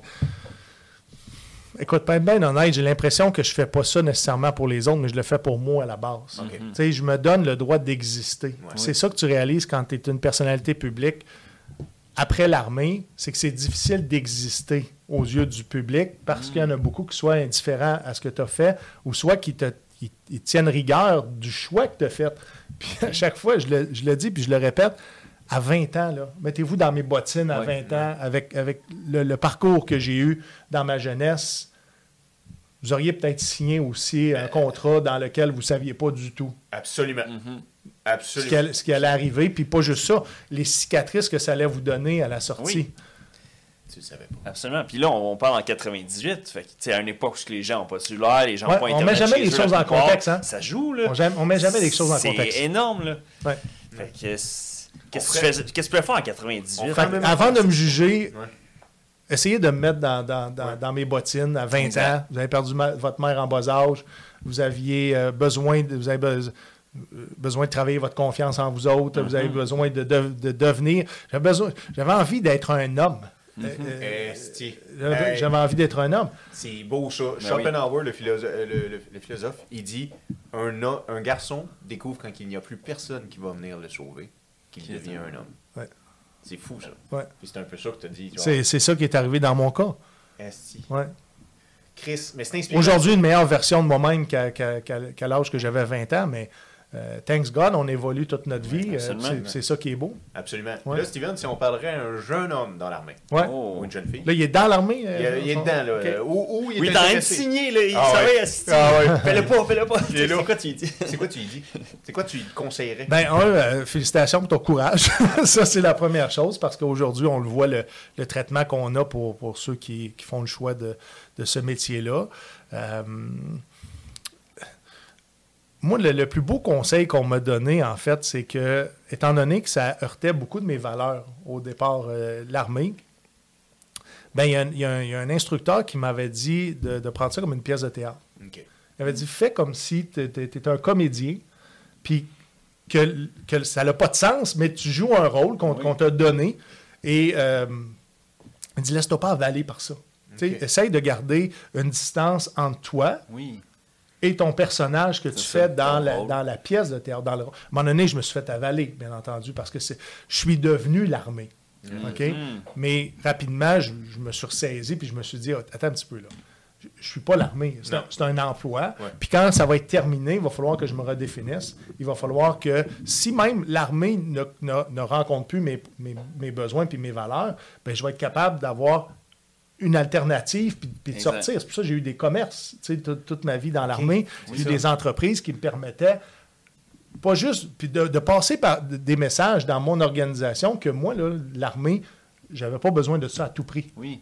Que j'étais capable d'exister Ouais, autrement. Ouais, j'étais ouais, capable d'être valorisé autrement. Oui. Ça, me- ça me donnait plus de valeur aussi d'avoir ces opportunités-là, ces, ces euh, way out-là de, de, de dire la journée, parce que c'est c'est ça, que- souvent l'armée disait ça, si t'es pas content, signe ta release puis retourne chez vous. Ah ouais. Et moi, je disais tout le temps, la journée que ça me conviendra plus, moi, signer ma release, puis je vais aller, je vais aller chez nous. Chris, Pas de problème avec ça. Mais non. Je le voyais, de- je le voyais positivement plutôt que d'une d'une menace en soi parce que j'avais été capable de me définir autrement. Ben, c'est brillant, ça, Steven. C'est fort. C'est fort, parce Oh, qu'à oui. l'école de recrue, combien de fois qu'ils vous le disent si t'es pas capable des calices? Ouais, ouais c'est c'est au début, c'est ce C'est- c'est ce c'est- qu'ils veulent. Ouais. Ouais, ils veulent. Ils veulent passer un message, ils veulent des exemples, donc ils veulent montrer aux autres que c'est pas pour tout le monde, c'est juste Ouais. pour ceux qui le veulent vraiment. Mais, mais présentement, là, on dit partout pénurie de main-d'œuvre. Est-ce que dans l'armée, tu penses présentement, ils filtrent autant ou ils ont tellement besoin de recrues Ben, qu'on prend tout le monde? Dans mon, dans mon temps, il n'y avait pas de pénurie d'emploi. C'est ça. Oui, il n'y en avait pas. Sauf pour certains métiers spécialisés comme la police militaire. Je pense qu'ils donnaient des bourses même jusqu'à 10 000 en argent si tu allais signer avec la police militaire plutôt qu'aller signer avec un corps de police euh, vrai, municipal ça. ou provincial. Ouais. Oh, Ouais. ouais. Il y avait certains emplois. Il me semble que les techniciens avioniques, à un moment donné, ont, eu aussi des primes à l'embauche. C'était pas le cas des fantassins du tout. non, hein? Non, parce que souvent, c'est les gens les, les moins éduqués les, les, euh, qui, qui s'en allaient dans, dans- dans- dans ce métier-là qui était très, très, très particulier par la nature de l'emploi. Est-ce que le titre fantassin existe encore? Oh oui. Ouais, c'est Ah ça. oui, je pense que oui. Parce que je me rappelle d'un bout, de temps, il y avait, ils ont uni deux. Tu sais, il y avait euh, il y a Armurier qui a été uni avec un autre titre. Ouais. Ouais, ben, je pense Armurier existe encore. Ok, ben c'est un autre qui a été uni avec un autre. Armurier, peut-être technicien en armement. Ça se ça a pourrait, été ouais. renommé, je sais pas. été le même rôle, mais Ouais. Je sais pas pour les gars, tu vois encore? Hmm. Quelqu'un qui s'y connaît, qui est dans la Ah oui, ben nous, mettez- mettez-nous des commentaires à Ben, appel. ben, à appel. Invitez-nous, on va à la piscine olympique Ouais. aller se baigner un petit Oui, coup. là. c'est ça, faire des laps, Faire des euh, laps, de. Oh, oui. Hey, ça c'était drôle parce que tu sais, on était tout petits puis Mhm. on allait là-bas. On se faisait, mon père nous rentrait, Ouais. puis lui il allait Fait travailler. que vous connaissez depuis l'enfance. Ouais. Oui. bien C'est bateau. C'est bateau. C'est ça? C'est Quelle- à quelle année? Ah, Vous aviez quel âge? Avant le verglas, là, euh, fait que. ben, je pense j'avais là, c'est en 98. 97-98, Ouais. l'hiver. Ouais. C'est là que tu t'es enrôlé dans l'armée. Ouais. C'était tellement de la merde, il s'est dit, je m'enrôle. esti. Ouais, juste- Ouais. ben, justement, j'étais. j'étais- Si, vrai. Ben oui, la- la- l'armée était déployée Ben, justement ouais. pour aider les gens. Ben oui, dans les écoles, il y en avait, certaines écoles. On allait manger la soupe populaire. Là, tu vois, la C'est- la- la- la- l'appréciation du, du, du métier des armes de combat était plus, euh, était plus favorable à ce Oui, moment-là. Oui, on vous Ouais. aimait, tout le monde vous aimait. C'était côte à côte avec les Hey. pompiers. là. Les gars d'été au Québec, ils... Exactement. ah ouais. Les gars d'été au Québec vous adoraient. là. Ouais. Sacrément. Ah, les conditions de travail pour ces hommes, ces femmes-là qui ont fait le, le verglas, c'était épouvantable. Ça devait être terrible. Ouais. Hostie. Très austère Ah ouais. Pour permettre à la population du Québec de sortir de- d'une mauva- d'une mauvaise passe le plus rapidement possible. Ah ouais. Penses-tu que l'armée serait prête si ça, ça sort Ah, ben aujourd'hui? oui, ben oui, Ouais. ça, ça- ça sert à ça, justement. Ouais. euh, C'est les autos électriques. plus jamais on va mettre la- la- l'armée euh, en opposition avec sa population. Plus jamais. Ah, Plus jamais. Mais non, écoute, il y en a qui se rappellent encore il y a, il y a, il y a 100 ans où c'est que l'armée avait utilisé- été utilisée contre sa, sa propre population. Ouais. OK. Oui. Ouais, je connais pas le- je connais pas l'histoire. non, Ouais, non, ouais, mais c'est un, c'est un- c'est un fait qui m'a été apporté. Parce que des fois, je demande pourquoi tu n'aimes pas l'armée? Pourquoi, Mm. pourquoi tu as, une adversion Exact. autant envers les hommes et les femmes qui ont fait ce choix-là? Puis euh, ça, c'est arrivé dans, dans, dans- dans- dans l'argumentation. On n'était pas au monde. La personne à qui je parlais n'était pas au monde non ça. plus. Exact. Mais ça a été transmis de génération en génération que cet événement-là n'avait pas été favorable pour l'opinion publique envers euh, les, les Forces armées canadiennes. Au cas, n'a pas été non plus populaire euh, C'est vrai, ça, au cas. L'opinion publique n'a pas, a pas Oui. été favorable suite Non. à la participation de- de l'État de siège, Ouais, mettons, ouais, je, vais dire ouais, ça, je vais dire ça comme Comment ça. il s'appelle, Caporal, euh, lui, que, de la photo, là, la fameuse? Le petit jeune devant le, Ah. Cloutier. Cloutier. Ouais. Merci. Oui, Ah, Cloutier. Photo mythique, Je ça. pense qu'il a donné euh, justement un podcast à Jerry Alain euh, il n'y a pas si longtemps que ça. C'est ça, c'est là. Ouais. Tu l'as-tu rencontré, cet homme-là? J'ai jamais rencontré cet homme-là. On a fait partie de la même unité. Oh, ouais. Euh, mais suite à la crise d'Oka, on m'a dit qu'il y avait, avait eu des difficultés. Hmm. Il y a eu des grandes difficultés et euh, il était sorti quand moi je suis arrivé au régiment. OK, il Ouais. n'était plus là. Non, il n'était plus là. Ah, Chris. Ouais. Ah. Mais ça a été une, une figure emblématique euh, de, de- de cette crise-là, mais euh, il n'a pas fait, il a Ça pas fait fait, il a pas joué, il a pas joué de plus de rôle plus grand que d'avoir fait un ça. face à Non, face. c'est tu sais, ça. euh, C'est- il- il- il- au bon moment, au mauvais endroit. Ouais. Tac, tac, Ah tac, ouais. ça a donné ça. ouais, ouais, ouais. Esti. Mais tu vois, tu me fais réaliser, Steven, là, genre dans le sens que sais, tu veux faire les conférences, tu vas être occupé, là, ça n'a pas de Ouais. sens. Mais Chris, moi, je suis sûr que ça ferait du bien à des anciens combattants si dans ton podcast, de temps à autre, c'est juste deux anciens combattants. Bon. Puis vous Ouais. discutez, vous, ensemble. Sauf que il y en a beaucoup qui veulent se valoriser avec leur fait d'armes. Oh. OK? Ce qui n'est pas nécessairement ce que moi j'aimerais entendre. Puis, Puis, euh, je pense pas que tu devrais te valoriser de, de- de raconter que tu as eu tant de kills. Tu Non, comprends-tu? non, non, non. Euh, nous, nous, on veut pas entendre en tout cas, c'est- pas. Moi, je veux pas ça. Exact. Euh, puis je pense pas que les gens qui m'écoutent veulent ça non, Non. plus. Non. Ça fait partie de mon ADN. Si j'avais à rencontrer des, des- davantage des anciens combattants, mais on parlerait davantage du rétablissement Ouais. Euh, et, et de, de- de peut-être donner des trucs Ouais, justement sur le, sur le rétablissement, puis du témoignage par rapport euh, à, à comment ils ont passé au travers d'une période difficile, puis euh, comment l'entourage euh, a pu favoriser aussi, parce que l'entourage joue un grand, grand rôle dans le rétablissement. Oui. Mais Tu sais? oui. Ah oui, ça, je suis totalement d'accord. Et, et souvent, on ne veut pas demander d'aide, puis on veut, on veut pas le montrer aux gens autour de nous qu'on souffre, Ouais. Mhm. mais c'est eux qui prennent le hit. là. Ah, C'est sûr. Ben, Donc, donc, si on- en plus ils ne comprennent pas, Exact. ça va être beaucoup plus facile de t'abandonner que de supporter. Oui. Donc, faites confiance aux gens autour. De toute façon, ils le savent. Ils connaissent vos travers. Ils connaissent vos, vos problèmes. Exact. Vous, vous- même si vous voulez les cacher, les gens ne sont pas dupes autour de vous autres. Ils le savent très bien que vous avez des grandes problématiques. Oui. Donc, donc de, juste de, de, de- de les aider à, à vous comprendre ou à nous comprendre, ben, vous- va favoriser tout ce support-là que vous allez avoir besoin dans le processus, parce que le processus peut être très long. Ça. Très, très Des Ça va années. prendre des années. Ah, Oh. chaque- euh, Steven. En faire tes demandes aux anciens combattants en même temps que tu fais de la psychothérapie, que tu règles tes problèmes de santé, que Ça- ta famille trouve une stabilité dans cette deuxième carrière-là, parce Ouais. que des fois, il y, a y des pertes de revenus qui viennent avec ça, donc Ouais. ton rythme de vie doit changer. Oui. Comment tu te, valorises, tu te valorises auprès de tes enfants, euh, euh, qu'est-ce que tu vaux, Oh, c'est vrai, ça. et après ça, te donner, vrai. encore une fois, le droit d'exister dans la sphère publique, même si c'est pas tout le monde qui est favorable à ce que, à ce que tu as fait. Ben, c'est- Incroyable. Mais ça, les gens qui sont pas favorables, comme tu dis, c'est parce qu'ils ont, ils ont pas de raison de se plaindre. Ils se plaignent de toi qui- ou se plaignent des anciens combattants. Ils ont pas de problème. Euh, Tout le monde a son histoire. Tu sais, on peut tellement pas juger. Non. Euh, je pense qu'il faut, faut juste respecter et accueillir les autres comme ils sont. Puis si leur comportement te convient pas, décalisse. Tu sais, c'est- La, la planète est tellement grande. S'il y a quelqu'un que son comportement vous gêne, vous dérange, allez ailleurs. Euh.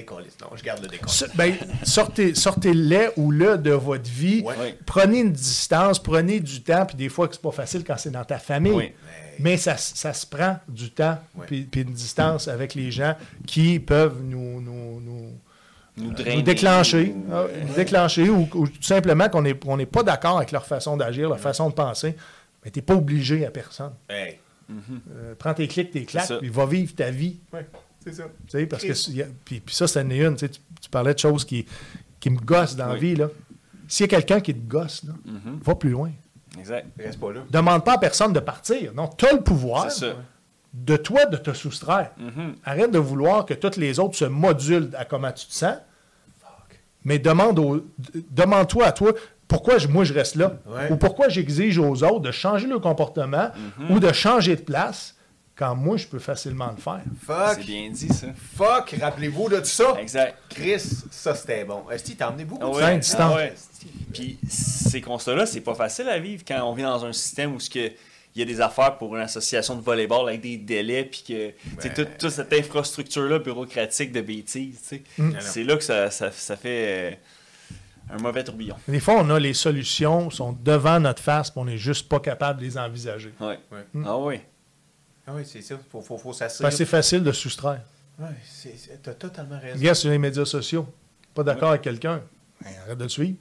Exact. Arrête de le suivre. mais On, on- on dirait que les gens sont mas- masochistes. Oui. Ouais. Et, et les continuent à suivre, veulent que la personne se plante. Ah, je le savais. Elle savait. Je le savais. Là, la satisfaction, elle est là. Mais si la personne ne se plante pas, oh, Chris, ce sera pas facile de l'observer évoluer. Ah, ouais. Oui. Euh, Ah, Là, ils vont dire il joue un personnage. Ah oui. Il joue un personnage. C'est Ah ça oui. qu'ils vont dire, tabarnak. Arrêtez de suivre, puis de voir, puis de regarder, puis de passer du temps sur du monde qui, qui viennent vous déclencher. Trouvez-vous une vie. Euh, Un purpose. Trouvez-vous Un une vie, puis allez voir les espèces de conférences à Steven. Ça va Ben là, être le- intéressant en oui, euh, on- en fait, la conférence existe. On est après l'adapter pour que ce soit le, le- le plus inclusif possible. En, en fait, on avait un produit, puis le produit, on, on le travaille, puis rapidement, on va être en mesure de l'offrir à beaucoup plus d'entreprises. Oui. Il ne faut pas que ce soit seulement ciblé, parce que ma première demande est venue du Collège militaire royal qui voulait que j'aille parler de l'importance de l'humour en milieu de travail dans les opérations militaires. Ce qui était très, très niché. C'est très niché, Ouais. mais c'est Fait que c'est de là que je suis parti. Mais là, il y a d'autres demandes qui sont arrivées et on va devoir élargir un peu le, le- le spectre de la conférence, euh, qui, qui va être beaucoup. euh, ça, ça va être, ça sera pas, je me définis pas comme un coach de vie, mais on, ça, ça va être rassembleur et ça va parler, euh, ça va donner beaucoup d'espoir. En fait, ça va être ça. Ça va être sous, sous- sous le thème de l'espoir. On va euh, inviter les gens à peut-être se mettre en action pour avoir, encore une fois, de façon plus rapide, des gains, que ce soit des, des- de- de- peu importe le, le type de gain, et d'envisager, ben, euh, comment je pourrais dire ça, Ben, une vie beaucoup plus enrichissante. OK, ouais, Ouais. dans le sens augmenter sa qualité de vie, autant Oui. Oui, spirituelle, mais, mais mentalement. des fois, ça va demander des, des changements radicaux. Ouais. Ouais. OK. Oui. Fait que tu tireras pas le dos de la cuillère, comme ils disent. là. Non. Il y a des sacrifices à, guerre, à Ouais. faire. Oui, exactement. Euh, en, en exemple, la consommation. Oui. Tu sais? Oui, c'est Oui. vrai. La consommation, le- la consommation va t'enlever beaucoup de choses. Elle ne te donnera pas beaucoup de choses. Non, c'est vrai, ça. Euh, Totalement d'accord. Mais, mais je suis pas dans. Moi, je suis davantage de, de- de l'optique de la réduction des méfaits Oui. plutôt que de l'abstinence complète. Exact. Donc, de, ça, on va l'aborder. OK. Mais tu sais, dans la réduction des méfaits, il faut qu'il y ait une forme de contrôle. Donc, tu ne peux pas dire que tu n'es pas en contrôle de toi-même. Non, tu- Wow. tu vas exercer un plein contrôle sur tes choses, même si tu es déséquilibré. Exact. Tu vas savoir que tu as le contrôle de ton déséquilibre. Oui. Oui. Ce qui est. Puis c'est pas tous les, euh, tous les spécialistes qui vont prôner la réduction des méfaits. Beaucoup, beaucoup vont prôner l'abstinence, surtout les mouvements AA, NA. Mais c'est pas tout le monde qui est capable. Puis tant mieux si ça fonctionne avec certaines personnes, l'abstinence complète. Mais il faut que tu sois capable de gérer encore ben, tes problèmes physiques, tes Ouais. problèmes de santé mentale, Ouais. euh, ton adapta- l'adaptation que tu as fait avec, avec cette substance-là pour euh, te- te- Te sevrer un peu. là, ben, tous les jours, que- comment tu fonctionnes. Oui. Ah, Steve. Oui, parce que tu es adapté à Ben cette oui, elle fait partie de ta routine. Eh, c'est vous y vrai. en parlez, les gars, on parlait cannabis médical. Oui. À, à l'époque, c'était une drogue. J'ai grandi avec ça dans Ouais, ma tête sûr. que c'était une drogue. C'était une drogue Ce qui m'a amené à être très, très, très réticent quand on m'a offert comme alternative, parce que j'avais un problème de rein. Il fallait qu'on fallait qu'on change ma médication euh, chimique parce que mes reins euh, On ne sait pas. ben, ils prenaient un gros hit. Et éventuellement, je pouvais avoir des difficultés puis tomber en dialyse. beaucoup, oui. beaucoup trop tôt. Donc, ça m'a pris du temps à cause de cette idée préconçue-là que le cannabis, c'était de la drogue Oui. et que j'allais être vu comme un drogué. Mais en fait, aujourd'hui, avec, avec euh, toute la recherche dans, dans ce domaine-là, on voit que ça peut être un médicament. Ben, c'est un médicament. C'est un médicament. C'est un médicament. Naturel. Oui, naturel. C'est homéopathique. là. Mais en fait, y- les, les recherches sont tellement avancées aujourd'hui, puis ça continue d'évoluer à chaque semaine. On fait des sûr. nouvelles découvertes, on extrait des nouvelles molécules. On, c'est beaucoup d'essais-erreurs. C'est c'est ça qui est, qui est la difficulté à considérer que c'est une médication. Oui. C'est que c'est pas une pilule pour tout le monde qui donne le même résultat. Exact. Donc, c'est Oh, beaucoup d'essais-erreurs. Yeah. Ouais. Je suis encore, après, essayer, tout dépendamment dans quel euh, mettons, dans quelles circonstances je veux adapter euh, euh, le- le- cette, cette substance-là, mais je suis encore, je suis encore en test. Par contre, euh, t'as- tu changes tes doses ou tu changes. change mes doses, change le produit, j'essaie. Puis il y a toujours des nouveaux produits sur le marché ouais. Qui se ressemblent. Tu sais, tu sais, si Ouais. tu, tu consommes du Indica, tu vas consommer du Indica, du Sativa, mais il y a d'autres molécules, CBD, CBG, Ouais. euh, euh, CBD TH, là, qui est du CBD avec un peu de TH, mais c'est tellement pas assez que c'est pas du THC. Oh. T'as comme un point 5. Fait que ton CBD va te faire un petit, petit, petit chose. fait Technique. Technique. tout dépendamment de ce que tu veux réussir à geler ou du, ou du moins engourdir, Oui. ben, euh, je pense que c'est important de le faire euh, de façon responsable. Oui. Tu sais, parce que la surconsommation, peu importe c'est quoi, va t'amener vers la déchéance. Ben Oui. Donc, encore là, dans le chaos, c'est un contrôle. Tu vas contrôler aussi ce- ce- cette prise de, médica- de médication-là, puis tu n'en feras pas de l'abus. Tu vas en prendre pour être capable d'être fonctionnel. La journée que tu es plus fonctionnel, ben, peut-être ta dose est crissement trop forte. Ah, C'est ça. Ouais. Ouais. Puis toujours être conscient que ça peut favoriser les gens qui ont des dépressions. Euh, Dans le sens, tu veux dire, ça peut favoriser la dépression? Ça peut favoriser la dé- ceux qui, sont, qui, ont, qui ont- qui ont des euh, prédispositions à la dépression. Il faut être sensible que ça peut peut-être arriver. Oui, oui, Exact. oui. Oui, oui. Donc, Mais- quand on est conscient des risques, ben, on est plus vigilant et on est capable de s'adapter. Hey, Oui, c'est oui. vrai. Oui, oui. Mais j'aime ça que tu vas emmener ce sujet-là parce que là, tu sais, on parle de THC puis que tu Ouais. vas oser en parler dans tes conférences. Ouais. Moi, je pense ça maintenant pour dormir. Ah, Chris, Oh. Ouais. Ça- Ça marche bien. Oui, ça fonctionne très, très bien parce que justement, le, euh, ce, que, ce que moi je préfère, c'est des capsules d'huile. OK. Premièrement, un, au niveau psychologique, si je prends une capsule d'huile puis je prenais avant un- une capsule, tu sais, pour moi, capsule pour capsule, Oui. ça reste une médication. Exact. Fumer, on le sait, à la base, c'est pas bon. C'est pas quelque chose que je veux faire. Des fois, si je suis mal pris, je vais vapoter pour en arriver à un effet beaucoup plus rapide parce que Oui. l'huile prend plus de temps à se dissimuler, à faire effet dans ton corps. Euh, moi, c'est- la médication que, que j'ai choisie, c'est l'huile. Ça dure entre 6 et 12 heures, ce qui convient à mon temps de sommeil pour être capable d'engourdir mon hamster qui spin et Exact. mon corps qui est en, qui est en douleur. Oui. Parce que euh, euh, j'ai de l'arthrose généralisée, j'ai de la fibromyalgie, euh, je suis très, très, très hypothéqué, même si ça paraît pas. Non. Mon dossier médical est très, très épais. Ah, ouais. hein. Ouais. Donc, ce, ce choix de médication-là, pour moi, euh, il, il est facile, il, il est, il est bon, euh, il n'y a pas de grande surprise non plus. Puis là, rapidement, ils ont sorti aussi des, des strips comme des strips de listérine. Ah oui. Oui, donc ça peut être, tu peux consommer maintenant dans un endroit public sans que les gens te pointent du doigt. Hey, ils, ils viennent de fumer de la drogue. Non, non. tu mets ta petite strip sur ta langue, ça va faire effet au bout d'une demi-heure et là, ça va atténuer tes symptômes, ce qui va te permettre de continuer à être productif. Ben, être un peu vivant, là. Tu sais, être un, sentir pas comme un espèce Ah de. oui. faut, faut vraiment que quand tu arrives après l'armée, où est-ce que tu as été pris en charge, tu as été encadré, tu as, été. euh, même qu'on t'a on t'a dit comment penser et agir et quoi dire. Quand on reprend notre pouvoir, c'est important d'être notre propre boss. C'est important d'être notre propre guide. Il ne faut pas s'attendre à ce que les autres vont guider, mais il faut que tu sois capable de comprendre qui tu es, Oui. de comprendre sont où tes, tes problématiques, puis de, puis de, de te, de te- de te permettre des pistes de solutions. Sans nécessairement dire OK, ça va. ma- Non, ça se peut que ça ne marche pas. Mais au moins, je vais avoir le courage de l'essayer. C'est vrai. On est, on est responsable de notre propre établissement. Oui. Puis souvent, on va dire Non, mais c'est de la faute aux anciens combattants ou c'est de la faute de l'armée. Non, non, attends un petit peu là. Tu as une part de responsabilité parce qu'aujourd'hui, tu es supporté financièrement pour les blessures qui sont reliées au service, mais pour le reste, ton rétablissement, ta qualité de vie, C'est toi. c'est toi. C'est toi. C'est ta responsabilité. ouais, c'est ça.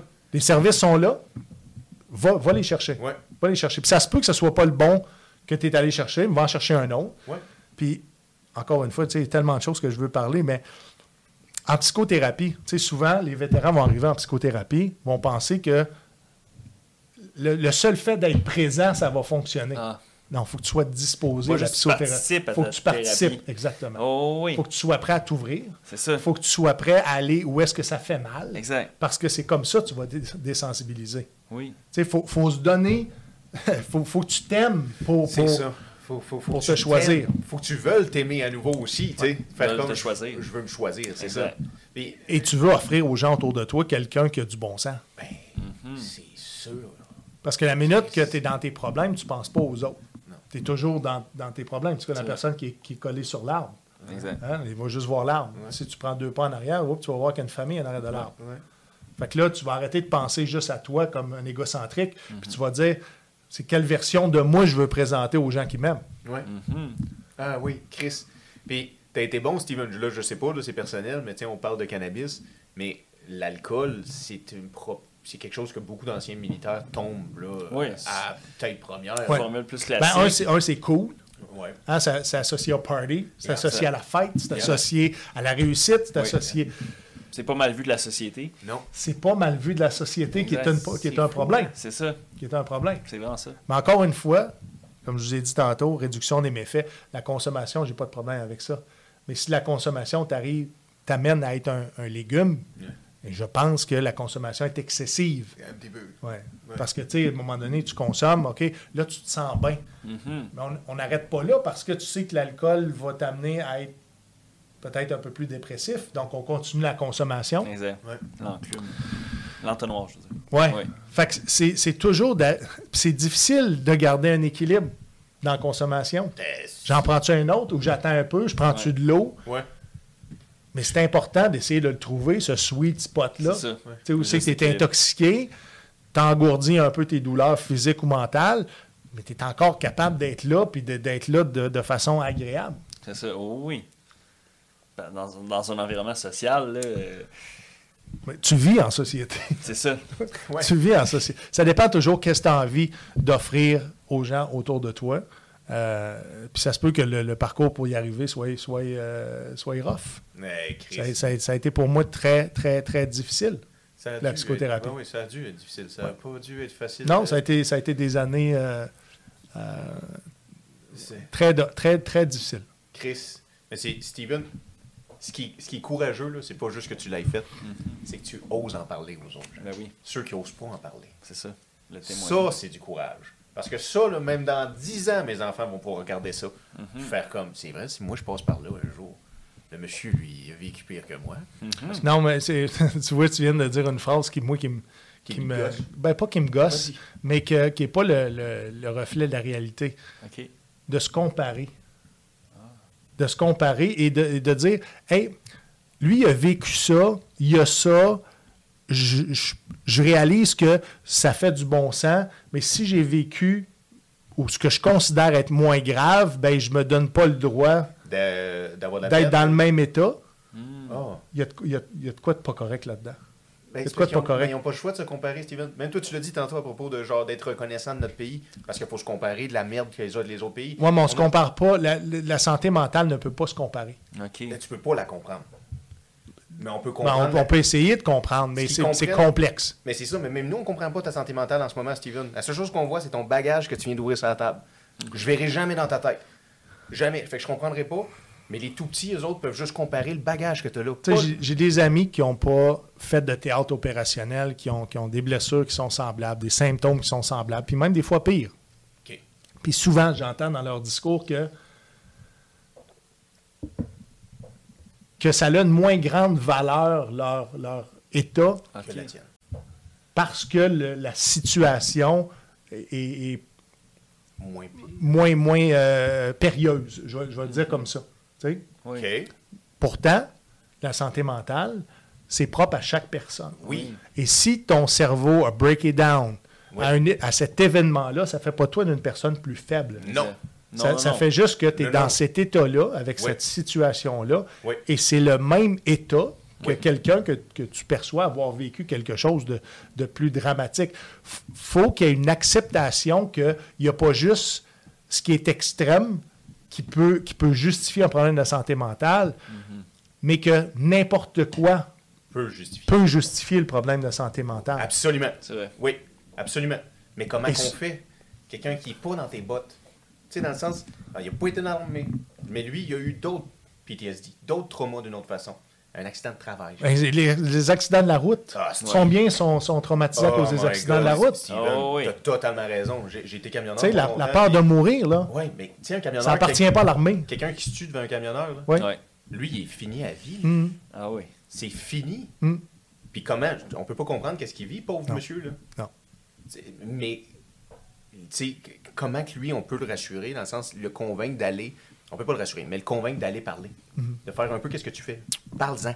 Puis malheureusement, dans ma communauté, de juger des problèmes de santé mentale, ça se fait beaucoup en lien avec c'est quoi qui t'a amené ce problème de santé mentale-là.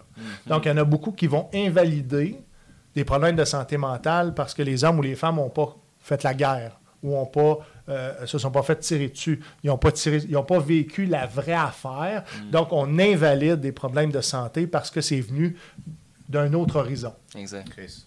Fait que là, on est après à mettre, essayer de mettre de la valeur sur de la valeur entre les anciens combattants, que lui, il est plus haut. que- Ah Mais ouais. tu sais quoi? C'était c'était dans le système avant ça. C'est ça. Ah ouais. C'était dans le système. Donc, on est, on est pris avec cette, cette, euh, institutionnalisation de toujours essayer de, de catégoriser. OK, c'est qui le meilleur? Puis après ça, c'est qui le meilleur? Puis après- parce que ça fonctionne comme ça. Dans l'armée, on veut atteindre le prochain grade. Ouais. Donc, on veut être reconnu. Mais là, c'est rendu que ça se transpose dans la vie civile avec les blessures. Un ranking de trauma. E- Exactement. Qu'est-ce qu'il a le droit? Ouais. Qu'est-ce que, que- à qui on permet d'être traumatisé puis à qui on permet pas d'être traumatisé? Y a-tu de quoi d'assez plus fucké que ça? C'est Ah assez ouais, fucké. c'est- Ça, là, puis ça, ça, doit être, ça doit être aussi...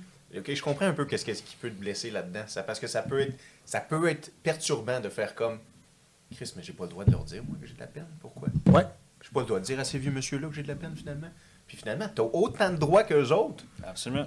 C'est vrai. Oui. Chris. C'est même pas la personne, parce que la personne vient qu'à s'invalider parce qu'elle entend l'invalidation de la cause à effet. Mais oui. Mais quand tu y penses, c'est complètement stupide et c'est un manque d'éducation à la, à- à la base. Puis pas juste ça, tu as un manque de confiance en toi si tu t'en vas juger la raison pour laquelle les gens sont blessés. C'est fondamentalement un problème personnel, c'est un problème de confiance en toi, d'être obligé de t'élever plus haut qu'une autre personne qui a de la même maladie parce que toi, la cause à effet, elle est, elle est plus euh, extraordinaire. Exact. Extraordinaire. Comme si à tes yeux, elle serait plus légitime que celle de ton voisin. Et voilà, le Ouais. mot légitime, c'est le mot que ça prenait pour ça. Ouais. Ouais, ouais, La légitimité de ton problème de santé mentale. Hostie calice. Prends deux accidents. Ah, lui, le char peut-être plus magané. Ah, lui, c'est normal. T'as pas fait de tonneau, toi? Ouais, mais toi, Ben, t'es- ton, véhicule, il y a une poque sur le côté. là. Ouais. C'est con comme ça. T'as raison. Puis ça, c'est- c'est c'est souvent infligé par ceux qui sont dans, dans une situation comme ça. On l'entend souvent. Ah ouais. hein. Souvent, souvent, souvent. Ah. Fait qu'il va avoir ces problèmes-là, pareil. Ils vont rester là. On y a- C'est pour ça que dans les témoignages de- d'anciens combattants, ça vient avec un jugement de la, de la- Mm. de la communauté. Ouais. Donc, si mon histoire n'est pas assez haute, ben, je m'en irai pas dans les médias, je m'en irai pas la, la raconter parce que ils vont, ils vont juger que je suis faible. Ah ouais, c'est ça. C'est ton groupe d'appartenance. Parce que tout- C'est ta famille. C'est ça. Ta famille. ta famille. Fait que là, on a des vétérans qu'on qu'on a classés en fonction de, Ouais. de, de, de ce qui a causé le, Exact. pro- le problème de santé. Esti. Puis le pire, là. T'imagines-tu, y a-tu de quoi de moins rassembleur que ça, de catégoriser? Mais non. C'est ça. Fait que tu es après de dire, OK, lui est fort, lui est faible, lui est fort, lui est faible. Ouais. Le même crise de problème qu'on avait dans l'armée. Puis j'ai- fait partie du problème à un moment donné, puis je- je- je- j'essaie d'en témoigner. À un moment donné, dans ma carrière, j'étais très, très, très performant et je pensais que les personnes les, les- les moins fortes, les, les- les- les moins performantes, ben on, dev- on devait les tasser puis les remplacer par des gens aussi forts, tu sais, pour avoir la plus forte équipe possible. Les meilleurs, les sans, même, sans même savoir c'est quoi les, c'est quoi les forces qu'on a besoin Mhm. dans, dans une collectivité. Absolument. Puis ça, c'est de l'immaturité. C'est complètement de l'immaturité, puis un, un manque d'éducation, un manque de connaissances, d'invalider certaines personnes parce qu'ils ont des compétences différentes aux tiennes. Puis c'est pas des compétences que nécessairement tu as eu le temps d'observer, mais c'est des compétences qui vont servir à l'équipe. Ben oui. Fait sais, d'être avalé par la machine, là, Ouais. c'est ça que je vous dis quand j'ai été avalé par la Ah, ben machine, c'est oui. qu'à un moment donné, je croyais qu'il y avait juste de la place pour les forts, puis les faibles, on devait y retourner chez eux. J'étais-tu assez wrong à ton goût? La doctorine était rentrée Intraveineuse. Intraveineuse. Exact. Elle, était- elle avait touché le cerveau. Exactement. Puis en sortant, c'est ce qu'il faut que tu déconstruises. Il faut que tu te désinstitutionnalises. Il faut que tu reviennes à la base de l'humanité. Ouais. Pour comprendre comment ça fonctionne en société. Puis c'est loin de fonctionner de la même façon, mais c'est difficile de sortir de ce carcan-là parce que ben, pendant 20 ans, ils t'ont rentré ça dans la tête. Ça fait partie de l'endoctrinement, ça fait partie de ce qu'on peut essayer d'inculquer qui va être plus favorable sur un, sur un champ de bataille ou en opération. Ben, Chris, mais ils n'ont pas le choix non plus parce qu'il faut que tu aies confiance en l'autre gars. Tu sais. Ouais. faut pas que tu doutes de l'autre gars, tu sais, comme on disait. Oui. Tu peux pas douter de l'autre gars. Exact, la Toi, tu confiance. te concentres sur soit- toi, puis lui, moi, je lui fais confiance, Il puis y a il mon fait confiance en moi. Puis là, Ouais. tu sais, mais c'est fou, puis t'as as du courage. Steven, on te lève notre, euh, notre verre pour euh, mon café frais, ton Ouais. café frais. toi, je te je te mets au défi de prendre une gorgée de celle-là aussi. Il Il va être assez dégueulasse. Ah, mais il m'en reste plus beaucoup. Mais il n'est pas trop défi. Il va le faire. Ah ouais, ben Chris, ça Steve, mais euh, ouais, faut que tu nous dises quand tu fais une des conférences qui est pas en corpo, Oui, qu'on puisse venir en voir une. oui. Ben, même si c'est encore pas. Oh, deux, ouais, petites chaises en arrière. Ouais, ça- Ben oui, exact. Un plus deux. Ouais. hein. Ouais. Mais, mais dans, dans les, dans les plans futurs, c'est ça. C'est de, de, de sortir avec une, une- une image de marque pour le nouveau spectacle, qui est dans le fond le rodage de, de tout ce que j'ai fait dans les derniers quatre ans et demi. Ça va être bon. Euh, on, passe en- on va passer en script édition, on va sortir le spectacle, puis on va essayer de faire un, un- un bout de chemin avec ça. Puis je pense qu'au travers de la radio, au travers des conférences, ben, je vais être capable d'aller séduire le grand public, puis de me donner ma chance comme, comme humoriste, comme avec mon spectacle solo. 100% Steven. En Oui. fait, et peut-être ça va aller plus loin. Tu sais, dans le sens, tu sais, quand tu es victime de ton succès, Oui. peut-être que tu vas pas faire de l'humour longtemps. Peut-être que tu vas te faire demander tellement de choses. Ah, rapport à- non, parce que ce que j'aime le plus au monde, c'est faire Oui, du oui, stand-up. qui te parle. Ouais, ouais. Ouais. Mais si, si le est bon, J'aime ça, jaser au monde. Le j'aime- bon langage. bon langage. là. Tu sais, si disons le chèque est vraiment bon, puis c'est juste, Steven, Ah. les conférences, tu t'assires à deux hommes en or, puis euh, tu remplaces telle personne, euh, puis là, ça prend tout ton temps. Non, Oh, colis! OK, OK. non. Ma gérante peut-être dirait le contraire. Ouais, il y a d'autres qui vont dire, Hey, va être comme le tabarnak qui a parlé trop vite. non, non, mais dans, dans le sens que vous- tu sais, chaque projet est regardé avec, avec la, la- la gérance, la production. Puis l'important, c'est que ça fit dans, dans ton objectif de carrière. C'est la première chose qui- que l'équipe m'a fait faire. C'est tu veux aller où avec ta carrière? Ouais. Parce que c'est important de, de suivre les aspirations parce que euh, vient avec les aspirations, l'énergie, le, le- le temps. Tu tu comptes pas tes heures. Donc, euh, tu c'est ça que tu veux pour un artiste qui soit euh, euh, motivé par, par, par, par ses projets. Oui, c'est vrai, t'as as raison. Dévoué à son Mais tu sais, il y a des, y a des fois qu'on regarde un projet ensemble, puis le projet me parle moins, mais là, je me. OK, mais c'est parce qu'on peut faire des gains avec ce projet-là. Peut-être qu'on peut aller aussi travailler dans. dans c'est pas dans ta zone de confort, mais tu peux, tu peux gagner. Euh, Exemple, il faut, faut que je prenne des cours d'acting. J'ai fait les gags juste pour rire. J'ai vu que j'avais certaines lacunes euh, au niveau du jeu. Euh, euh, donc, j'ai envie d'aller chercher euh, un cours pour mieux jouer, puis éventuellement, ben, peut-être devenir comédien euh, à, à la télévision. Dans, dans- Exactement. Qui sait, tu vois, qu'est-ce que je disais? Bon chèque, fuck, ah, l'humour, on... Non, non, mais il faut que, faut que le projet. Faut que le- Oui. ben, tantôt, on parlait du triangle. Oui, Ouais. le. Hein? C'est ça, PPP. Donc, c'est important de. Raison. Puis euh, ton one-man show, t'as-tu pensé à ton, euh, ton poster? T'as-tu déjà réfléchi à ton Euh, G.I. Joe? T'as-tu t'as-tu une idée? En fait, j'aimerais ça que les, si les gens ont des idées, ça serait vraiment cool. Parce que le G.I. Joke, j'aimerais ça qu'il soit écrit comme G.I. Joe. OK. Et comme j'ai dit, Made in Quebec, juste pour, juste pour que ça soit clair que Ouais. euh, je, je suis un produit du Québec, je suis un Ouais. produit québécois, donc on, on- ça, ça prend, ça prend une couleur Ouais. Ouais. à ça. Et euh, je, je voyais ça comme, je sais pas, debout sur un tank euh, avec un drapeau euh, Ben à oui. côté, que, très Yeah. patriotique, Ouais, ouais. ou un maquillage où est-ce qu'il y a quelque chose qui m'a pété d'en face, que j'ai dans mes mains. Je- C'est les deux grosses images qui, qui me sont dans ma tête, mais on est, on est en développement Ouais. présentement de. Chris. Que- moi, je, je verrais bien quelqu'un qui est très bon là, en, En graphique, ouais, Photoshop. Euh, tu sais, les soldats verts, là, euh, tu sais, les soldats.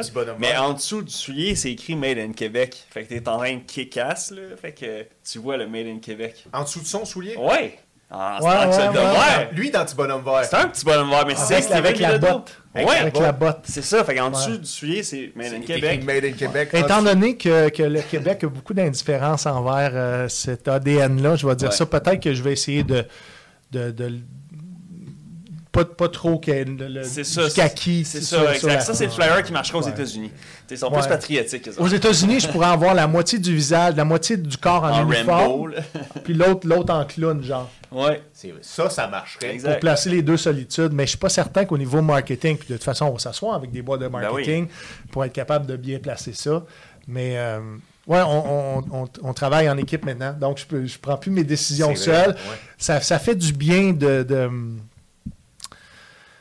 ça fait du bien de travailler en équipe parce que c'est un métier que tu travailles beaucoup solo au début. Mhm, Oui, tu as des collaborations, mais tu sais, dans, dans un projet global, mettons dans, dans un projet de carrière, c'est très rare que tu t'assoies avec quelqu'un et tu dis Hey, je vais te présenter mon, mon projet de carrière. Par contre, les gens qui, qui croient en toi puis les gens qui font partie de ton équipe, ben, c'est eux autres qui sont qui, qui veulent entendre qu'est-ce que tu as envie pour toi puis pour l'équipe. Ben oui. En fait. Ah oui. Ah ben oui, faire fruit, fruit, fruit- fructifier tout ça. Ouais. euh, Puis là, je fais les premières parties de, de Olivier Martineau et Mathieu Cyr pour leur nouveau spectacle Avant la fin du monde, qui est, un cool. spectacle extraordinaire. Pour vrai, Ah c'est pas parce que je fais la première partie, mais allez voir ce show-là. C'est fucking malade. Pour Nice. vrai, c'est- deux bébites sur scène. Ils, ils joignent leur force, ça donne quelque chose de très explosif. Puis tu sais, les spectacles thématiques, là, je pense que c'est là-dedans qu'on s'en va. On s'en va dans les spectacles thématiques. Avant la fin du monde, ça parle avant même que tu t'assoies dans la salle. C'est vrai qu'on est à l'aube de la fin du monde, tu trouves pas? euh, Ah, ouais. Ben, Il on en est- reste combien de temps selon toi? Ah non, mais on n'est pas, on n'est pas là-dedans. Je ne suis pas un conspirationniste. mais ce que je dis, c'est que le monde est en changement. Oui. Et pour certains, ils peuvent y voir une forme de finalité Oui, de, de- de- de ce qu'ils ont connu. Oui. ouais. Donc, euh, c'est un spectacle que j'invite les gens à aller voir. Puis plus, plus de dates se rajoutent, les salles sont pleines. C'est pas des petites salles. Tu sais, les, les- les gars sont, sont dans les diffuseurs, c'est c'est fouette. Ah, mais c'est fouette. malade. 17-18 novembre, je sais pas quand est-ce que le podcast va sortir. On est au Vieux Clocher de Magog. Euh, Il reste quelques billets. Allez voir ça, c'est vendredi cette semaine. Parce qu'on sort, Vendredi sur, cette on semaine? sort sur le 14. Ah, OK. Là, le monde, on les dessous. Ouais. Ouais? Est- 17-18 novembre, Vieux Clocher de Magog. On est là. Après ça, je, je m'en vais une semaine en vacances. J'ai besoin de vacances. Ah oui, c'est où? à Cuba. Oh! Ouais, mon petit cousin se marie et j'ai décidé d'aller vivre euh, un trip familial autour de, de- de son mariage. Pour vrai? Ouais. Ça, c'est hot. Ouais, D'habitude, je voyageais trois, quatre fois par année, dans Oui. tout inclus. J'aime bien ça. Aller, euh, pas juste relaxer, mais j'aime ça aller rencontrer des gens à travers le monde. Dans les resorts, on se, on se lie d'amitié avec des gens de partout à travers le monde, Exact. plein de cultures différentes, puis c'est tellement enrichissant, tellement nourrissant de rencontrer du monde d'ailleurs. Oui. Ben oui, mais ils disent voyager, tu sais, c'est- c'est c'est- c'est de la la- food for thought. Ouais, mais il y en a qui pensent, bon, tu t'en vas en tout inclus, tu voyages pas vraiment. Ouais, non. Il y, a, il y a une façon de voyager, c'est d'aller à la, découv- à la découverte de d'autres individus. Exact. Oui, C'est ce que, c'est ce que j'aime. Tu sais, je- C'est niaiseux, tout le monde aime jouer aux poches, mais jouer aux poches dans le sud quand il fait 40 avec quelqu'un que tu apprécies, puis sais, il y a quelque chose de vraiment le fun là-dedans. Puis moi, je suis pas quelqu'un qui s'assoit sur la chaise toute la journée à boire. Je vais faire des activités, je vais faire du tir, je m'en fais du volleyball, je m'en vais. Je suis tout le temps en action. que- après le spectacle du soir, je m'en vais me coucher, puis c'est fini. Ouais, t'en as pour ton argent. Exact. Ton espagnol, est-tu pas pire? Pas en tout. Ah, ok. Là, il est assez mauvais. Enfin, mais ce qui est le fun dans le Sud, c'est que, tu sais, on peut, on peut être qui tu veux. Oui. Right? Oh, Hein? ouais, ouais. Tu pourrais t'inventer- un masque, c'est ça? tu pourrais t'inventer une vie dans le Sud, parce que moi, j'aime ça, faire ça. Puis la dernière fois que j'étais allé dans le Sud, je me suis inventé une... Non, mais j'avais dit que j'étais une femme de ménage, puis ça me permettait d'aller de chambre en chambre puis voler le monde. Ça, tu vois... C'est bon, ça. Collier, c'est bon. Oui. Non, mais c'est vrai, dans le Sud, tu peux être qui tu veux, tu t'en fous. Il n'y a pas de conséquences à ce que tu dis non plus. tu sais. Non. L'autre, il repart en Russie après, tu t'en fous. C'est vrai. Parce que Cuba est rendu maintenant euh, destination touristique pour, pour beaucoup de Russes. Hein? Ah, ouais, ouais. OK. ouais. Collier, tu leur diras. Fait que ton russe, c'est pas Ouais. Ah, mon, mon russe. Ben, en fait, j'ai j'ai l'air de, de- de- de- de Mais c'est quelqu'un ça. d'Europe de l'Est. Tu, leur, tu leur diras, Zdash Stovek. Oui. Ouais, non, je ne dirais pas. Non. Ah non? non, ça va bien finir si Ça va bien finir, ouais. Ouais, ok. Qu'est-ce que ça veut dire? Bonjour. Oui. Ah, ok. Ça, c'était pas un insulte. Pas une insulte, non, non, non. On n'est pas ce genre de personne-là. Tu sais, puis là, si tu veux dire mon nom, tu dirais Moe Steven. OK. Moe. T'as appris ça où? J'ai appris ça pendant la pandémie, en lisant. Ah oui? Yes. En fait, c'est parce que je, je parlais à des beatmakers qui venaient d'ailleurs, Mhm. tu sais, pour de la musique. Ouais. Puis les gars, ils parlaient pas bien anglais. Fait que là, on, on s- ils me disaient, yo, tu connais-tu ces mots-là? Puis là, je faisais, non, je connais pas ces mots-là. Puis là, j'allais traduire, puis là, je leur disais des mots.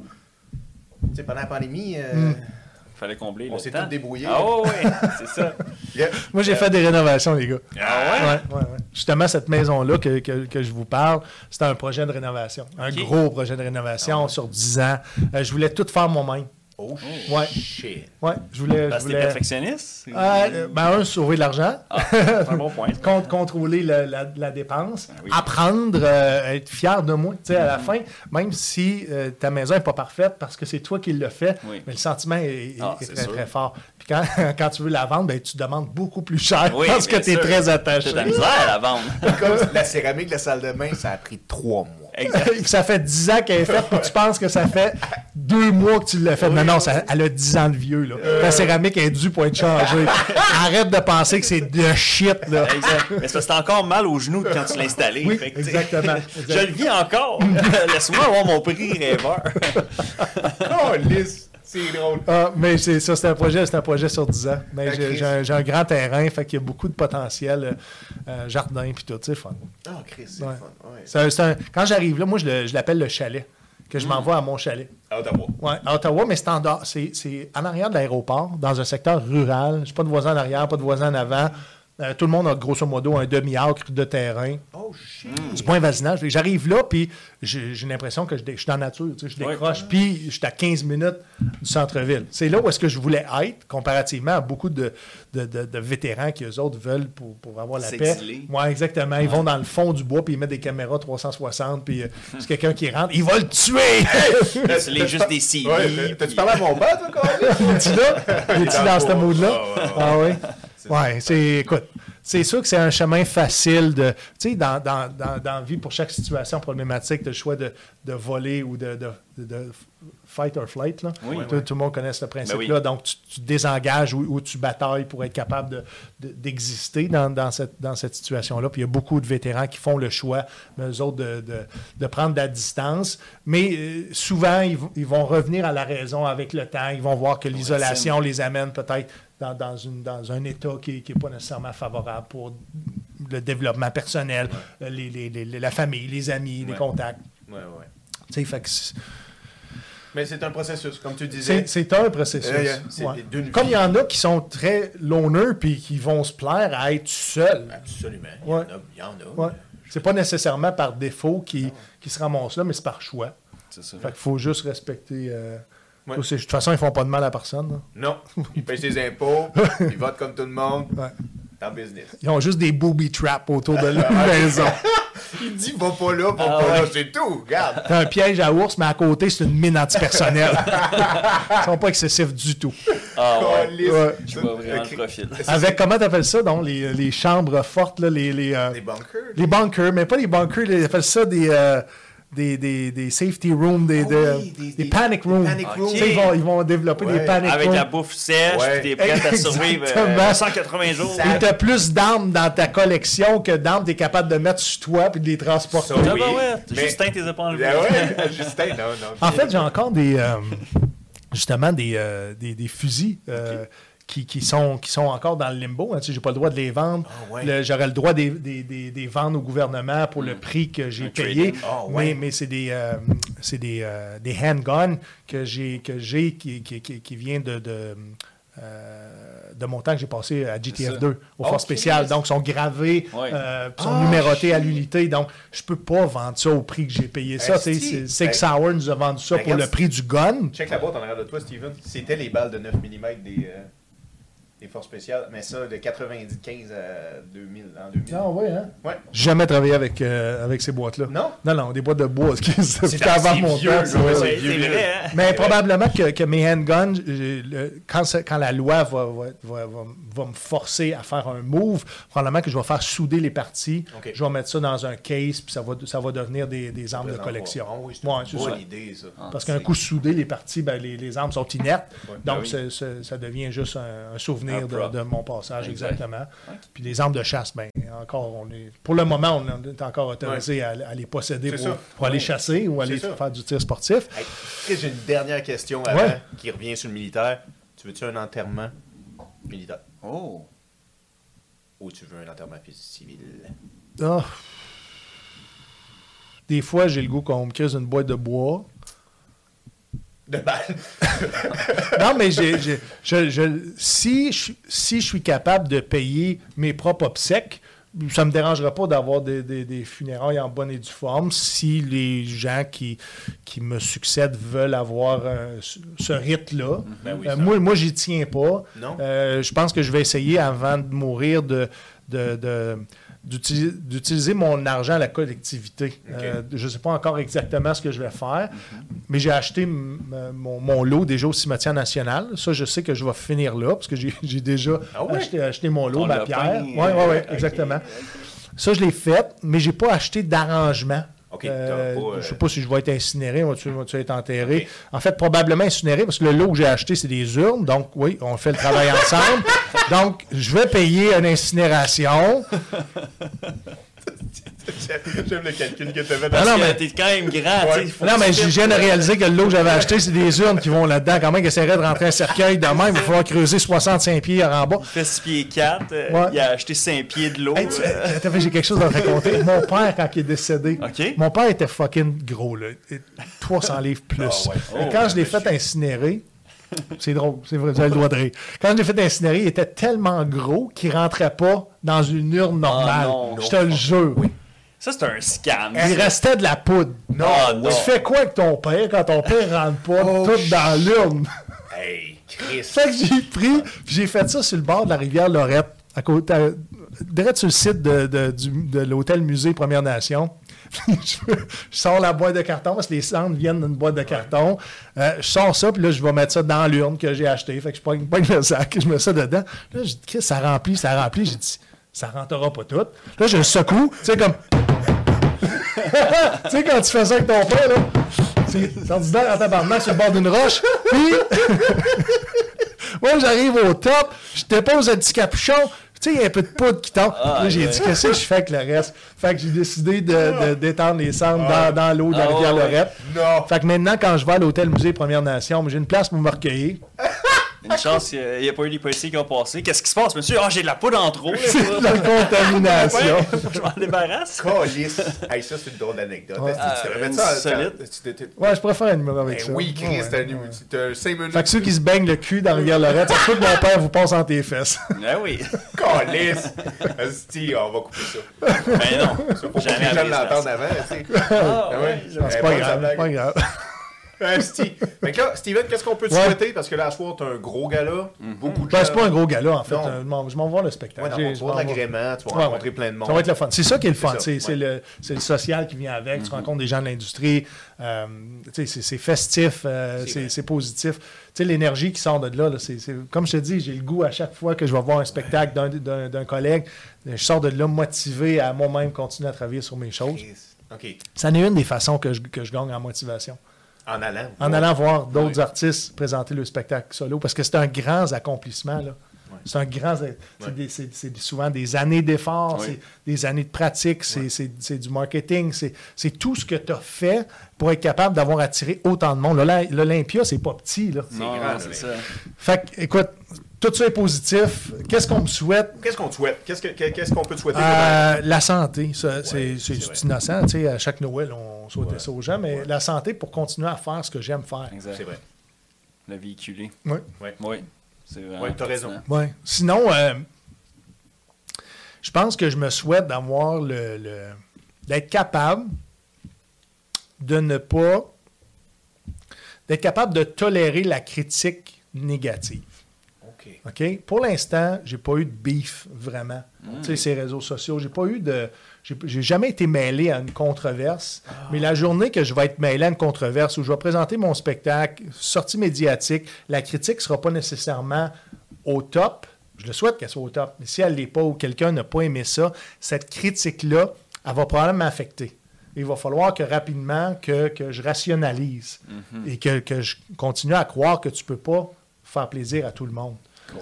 Donc, ça, va- ça va être de, me- de- de me- de me donner cette force-là, de me détacher de, de cette critique-là négative qui n'a pas été souvent là. Tu sais, même même au- tous mes passages au Gong Show, quand tu regardes les critiques en général, les gens, les gens sont, sont- sont très favorables à ce que j'ai pu présenter. Il y en a certains, mais je- il, y en a, il y en a que je suspecte faire partie du milieu. Puis, euh, écoute, je peux me tromper. Mais des fois, j'ai l'impression. Ok, des détracteurs des- cachés Eh, sous exactement, euh, parce que- de l'anonymat. C'est jamais une personne avec un nom normal Ouais. et, une, et une photo normale. Tu sais, c'est Ah, toujours un, un compte, c'est un troll. Et, et souvent, c'est pour, euh, c'est pour attiser quelque chose. Mais je suis- très bon pour, euh, pour dire bah, OK, je respecte ce que, Ben, je respecte ce que tu penses. merci. Ben oui. J'espère que ça va m'aider à, à- à cheminer. C'est ça. Euh, de toute façon, mais c'est très sage, ça, Steven. Puis un peu euh, comme euh, Preach nous avait dit, tant que tu fais de ton mieux, Ouais. puis tu leur prouves que tu es le meilleur, puis tu es bon, puis toi, tu sais que tu fais ça bon. Ouais. You go C'est- ton objectif comme, comme humoriste, c'est d'être indéniable. Parce que si tu es indéniable, ben, euh, les gens vont voir que. Allez voir ça, c'est un incontournable. C'est un incontournable. Peut-être que ça te plaira pas, Peut-être pas. mais ça plaît à beaucoup de gens, donc ça, ça, ça pique ta curiosité. Va, voir. Forcément, il y a de quoi qui marche, hein? Ça plaît à des gens. Ah, Oui, exactement. Si, Et de plus en plus, j'ai l'impression que l'humour est, est après se diviser en deux camps. Ah? C'est ceux qui se permettent davantage la liberté d'expression et ceux qui sont toujours pris dans le carcan de Ah, on parle plus de ça. Puis ils disent toujours, tu peux parler de tout, puis ça dépend de l'angle. Ouais. Mais encore une fois, il y a certains sujets qui sont plus sensibles. Il y en a qui vont se, se garder de ne jamais aborder ça Ouais. ou de. L'humour noir est de moins en moins populaire. Ben, euh, franchement, oui, là, mais. Et il y a, y a- y a une autre sphère d'artistes qui, eux autres, se permettent encore de faire de l'humour sur tout. Ils ils sont eux-mêmes un peu, qu'est-ce que tu disais? Fait, là, fait ils sont- ben, ils ils font ce choix-là. C'est sûr qu'il y a des conséquences qui vont aller en, en- en faisant euh, de, de- en, en parlant de sujets qui, qui sont davantage plus polarisants.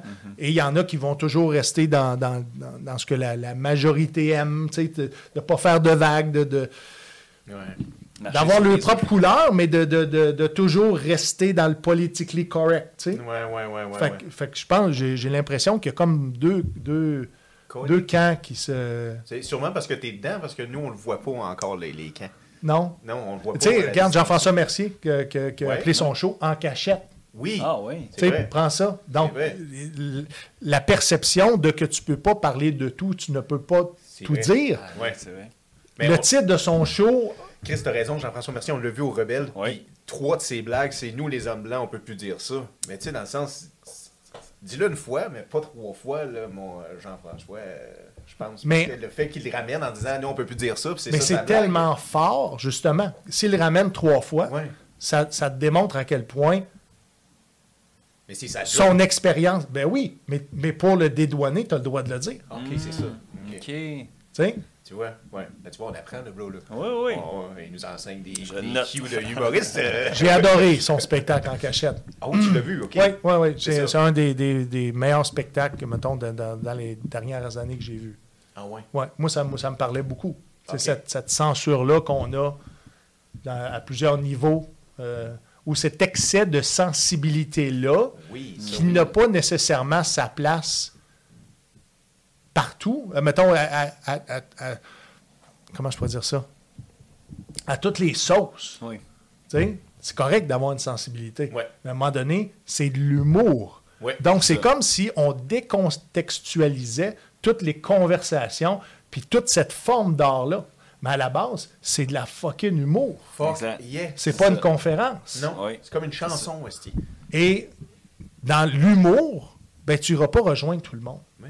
Mhm. Fait que si tu es satisfait avec la forme d'humour que tu fais, avec le nombre de personnes Ouais. qui te suivent, tant mieux. Ouais. Mais la minute que tu commences à te dénaturer, puis de dire, hey, je vais aller dans ce créneau-là parce que essayer d'en en chercher plus, ben, ça se peut que ce soit moins le fun pour toi. Ça se peut que tu aies rejoint beaucoup plus de monde, mais que ce soit moins le fun pour toi parce que tu te dénatures. Esti. Fait que ça serait pour Fait que je vais me souhaiter de ne de, pas trop me dénaturer. Mais non, Ben non. je le fais déjà, tu sais. je- Oui, oui, clairement. on, on- Mais on- on est conscient, tu sais, faut, faut, faut écrire avec cette conscience-là sociale, mais en même temps, faut pas perdre de vue que c'est de l'humour, c'est pas de la conférence, je ne vais pas là pour éduquer du monde, je vais pas, C'est- tu sais, je serais qui esti, pour aller dire aux gens comment agir, comment penser, pour vrai là, Mm. pour vrai là. Ben, tu ferais comme d'autres humoristes qui sont plus là. Mais- Sûrement. Je, je sais, faudrait, faudrait, que j'ai- faudrait que j'aie une expertise du calice Ouais. pour en humour aller Dire une leçon à des gens. aller donner une leçon Ouais, hein. à ceux qui ont pris une gardienne, se sont déplacés, sont allés en- Ils ont pris leur temps, leur argent pour aller se faire divertir. Ouais. Oh, oh, oh, non, ce soir, on te divertit pas, on t'éduque, mon chum. On va t'éduquer. Et tu vas partir d'ici plus éduqué, et demain, tu vas devenir mon disciple. Oh! Chris, euh, je vais pas tromper de nom, mais j'ai- ça sonnait Le- comme un monsieur conférencier Ah que j'ai oui? entendu. Mais Sac, oui. c'est, c'est- tu sais, beaucoup d'arts de la scène ont convergé vers l'humour parce qu'il y avait du monde en humour. Oui. Et ont apporté aussi beaucoup leur, leur volonté de, de- de transmettre leur art. Tu sais, on voit beaucoup de théâtre en humour, en stand-up maintenant. Il y a beaucoup, beaucoup. Il y en a qui c'est beaucoup théâtral. Ouais. On voit beaucoup de conférences aussi euh, venir sur des scènes en humour, des scènes de stand-up. On voit beaucoup de, de gens qui veulent éduquer les autres d'une façon ou d'une autre pour un sujet ou pour un autre. Donc, sous le couvert de l'humour, on s'en va passer des messages. Donc, on a une tribune. En plus, on a de l'argent, on est rémunéré. On n'a jamais eu ça avant. Fait que là, c'est rendu que dans certains milieux, ben, dénoncer, éduquer prioritaire que de divertir. Asti.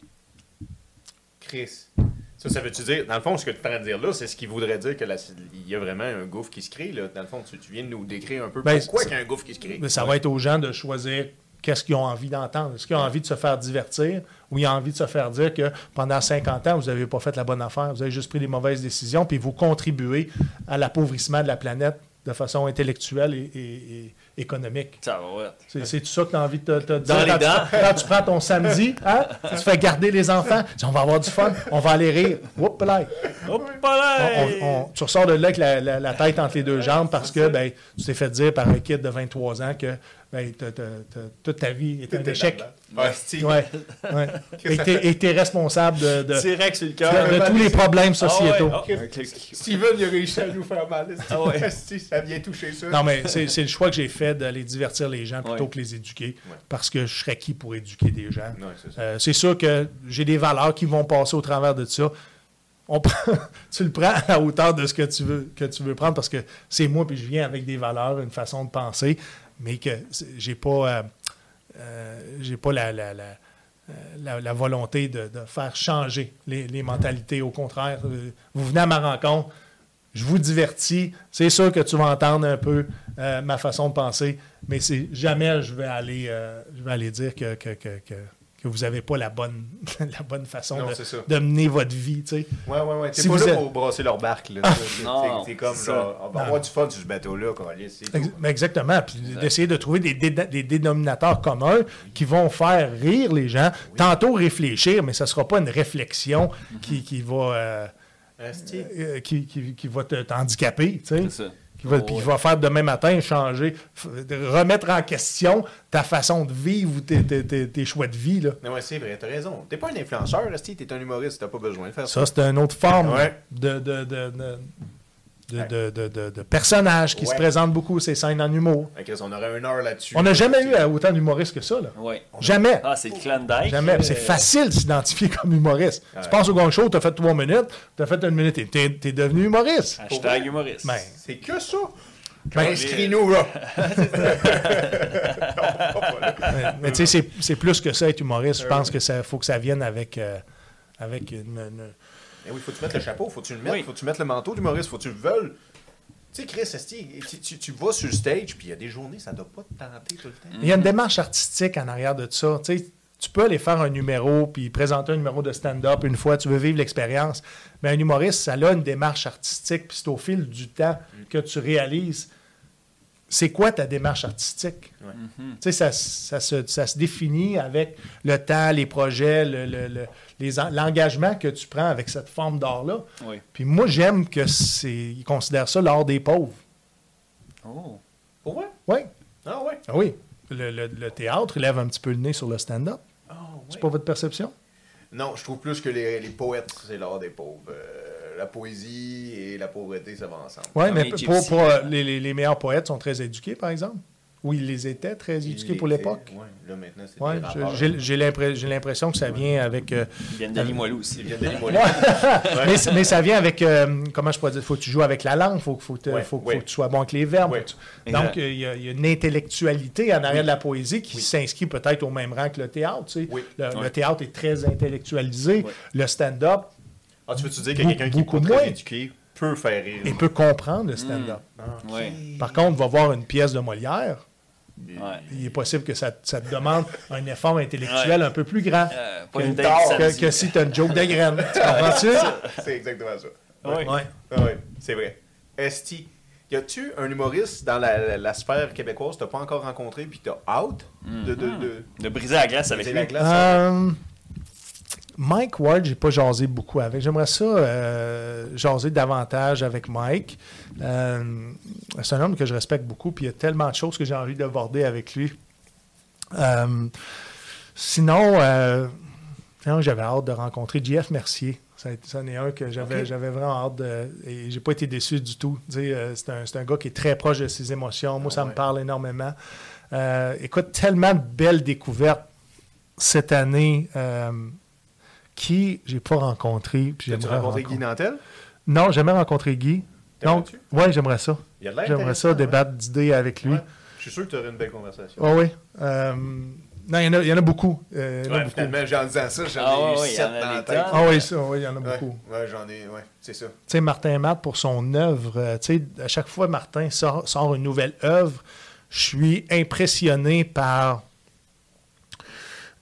toute sa, sa démarche, la démarche artistique, mais aussi euh, euh, la, la profondeur de, de- et, et- et réussit à, à- à- à- à- à démocratiser ça de, de façon à ce que c'est accessible à tout le monde, mais en même temps très réfléchi et intellectuel en arrière de sa démarche euh, humoristique. Louis Morissette, tu sais, Oui, oui, c'est vrai. Un très bon, euh, ça a l'air d'une bonne personne en plus. Ouais, ben, euh, tous les, toutes les gens que j'ai Oui, nommés oui, non, euh, à la base, euh, c'est, je souhaitais que ce soit Ouais, tous des bonnes personnes. euh, puis j'aime ça parler à des gens de cœur. J'aime ça parler à des gens qui ont une intelligence émotionnelle. Hmm, Oh, Ouais. intelligence émotionnelle. Ouais. Si tu si n'as pas d'intelligence émotionnelle, ben ça va être plus difficile de connecter avec moi. Plus difficile. C'est possible, Ben oui, ça se fait. Mais, mais ça va être, ça va être moins au niveau du cœur. Ça Ouais, va ouais. être plus au niveau cérébral. Fait que j'aime beaucoup aller rencontrer les gens euh, au niveau du cœur. Puis, toi qui as un background militaire, est-ce que tu penses que dans l'armée, c'est des choses qui considèrent ça, l'intelligence émotionnelle ou... Non, c'est le genre d'affaire qui nuit. Ça nuit aux il n'y a opérations. pas un sergent. On veut, on veut pas entendre tes émotions. Non. Ok, Ouais, ok. ouais. Fait qu'il y a du travail à faire là-dessus. là. Prenez des notes. Ah ouais. euh, Mais vous, encore une fois, chef et tout autre. Il y, a moyen, il y a moyen, en dehors de l'armée, de, de vivre autre chose Exact. aussi, puis c'est là où est-ce que tu vas le vivre. Ouais, ouais, ouais. Chris, Ah, fait que là, suivez son parcours à Steven Bilodeau. C'est pas la dernière fois que vous allez voir cet homme. Parce que Bien clairement, que. Steven, t'as plein d'affaires. Oui, oui, ouais, ouais, ça va bien. Ça va bien. Mais c'est le public qui va décider quand est-ce que. Être tannés de moi, dans le fond. Mais ils sont pas tannés. Regarde juste nous. Non, non, on non, est non. intéressés, on est intrigués. Ouais. Et de plus en plus, j'in- j'intéresse les gens, Ouais. pour une raison ou pour une autre, puis tant mieux. Ben, Euh, Parce que t'es intéressant. ben oui, Tu vois, la preuve, on a parlé, euh, motherfucking, on pourrait en faire un autre. ça, ça fait un bout qu'on jase. Ouais, c'est ça. D'après moi, mon, mon changement d'huile est prêt. Il y a des grosses chances. Il va falloir Ouais. que tu fly, mon Hey, homme. tu sais quoi? Il va falloir que tu Ben fly. oui, faut en que je fly. tabarnak. Ouais. Ah, Steve, bro. OK, on ferme ça, Steven. On te souhaite tout. Oui, merci. Euh, si vous voulez, mes dates de spectacle, Oui. stevenbilodeau.com. Oui. Excellent. Sinon, vous le savez que le nerf de la guerre, c'est le nombre d'abonnés ces Oui. réseaux Oui. sociaux. Abonnez-vous. Faites ça et Oui. vous allez voir, je vais être très reconnaissant. C'est vrai. Subscribe, Très reconnaissant. commentaires. C'est vrai. Instagram. Oui. Et si vous pensez que j'ai le potentiel d'aller plus loin dans ma carrière, vous allez pouvoir dire, moi, je le savais allait plus loin, From ce gars-là. start. Je me suis abonné quand il n'était pas Oui. connu. Start from the bottom. Ben, tu sais, le feeling quand tu dis j'ai découvert cet artiste. Oui. Puis là, tes amis sont comme comment ça tu l'as découvert? Oh, c'est moi qui l'ai J'ai sa découvert. carte rookie. Ouais. Puis j'invite les gens, si euh, vous êtes curieux, vous voulez me serrer à la pince, vous voulez me jaser, n'hésitez pas à venir. Mm-hmm. Même si vous avez rien avec l'armée, vous avez- on n'a pas, on n'a rien en commun, vous avez juste besoin de jaser. J'adore le monde. J'aime le monde fondamentalement. Chris, C'est beau ça. Ouais. Un, un nougat d'intelligence émotionnelle, c'est tout ce que ça vous prend. Oui, exactement. OK. Fait que Santé Steven, à ça. Merci d'être venu à bord. Merci. Attention. Merci. Tu es Brise-Glace? Fuck it. Je suis Brise-Glace. Fuck it. Nous sommes Brise-Glace. Yep. Merci Tu à vous. répéter ça comme un gourou, là? Ben, si tu sais le dire dans une autre langue, oui, mais Ouais, dis-le dans une ton espagnol, il est pas bon. Fait que... Non, non, non. Prochaine fois. OK. Guys. C'est ça, brise-glace. OK. Yo. Merci. C'est quoi?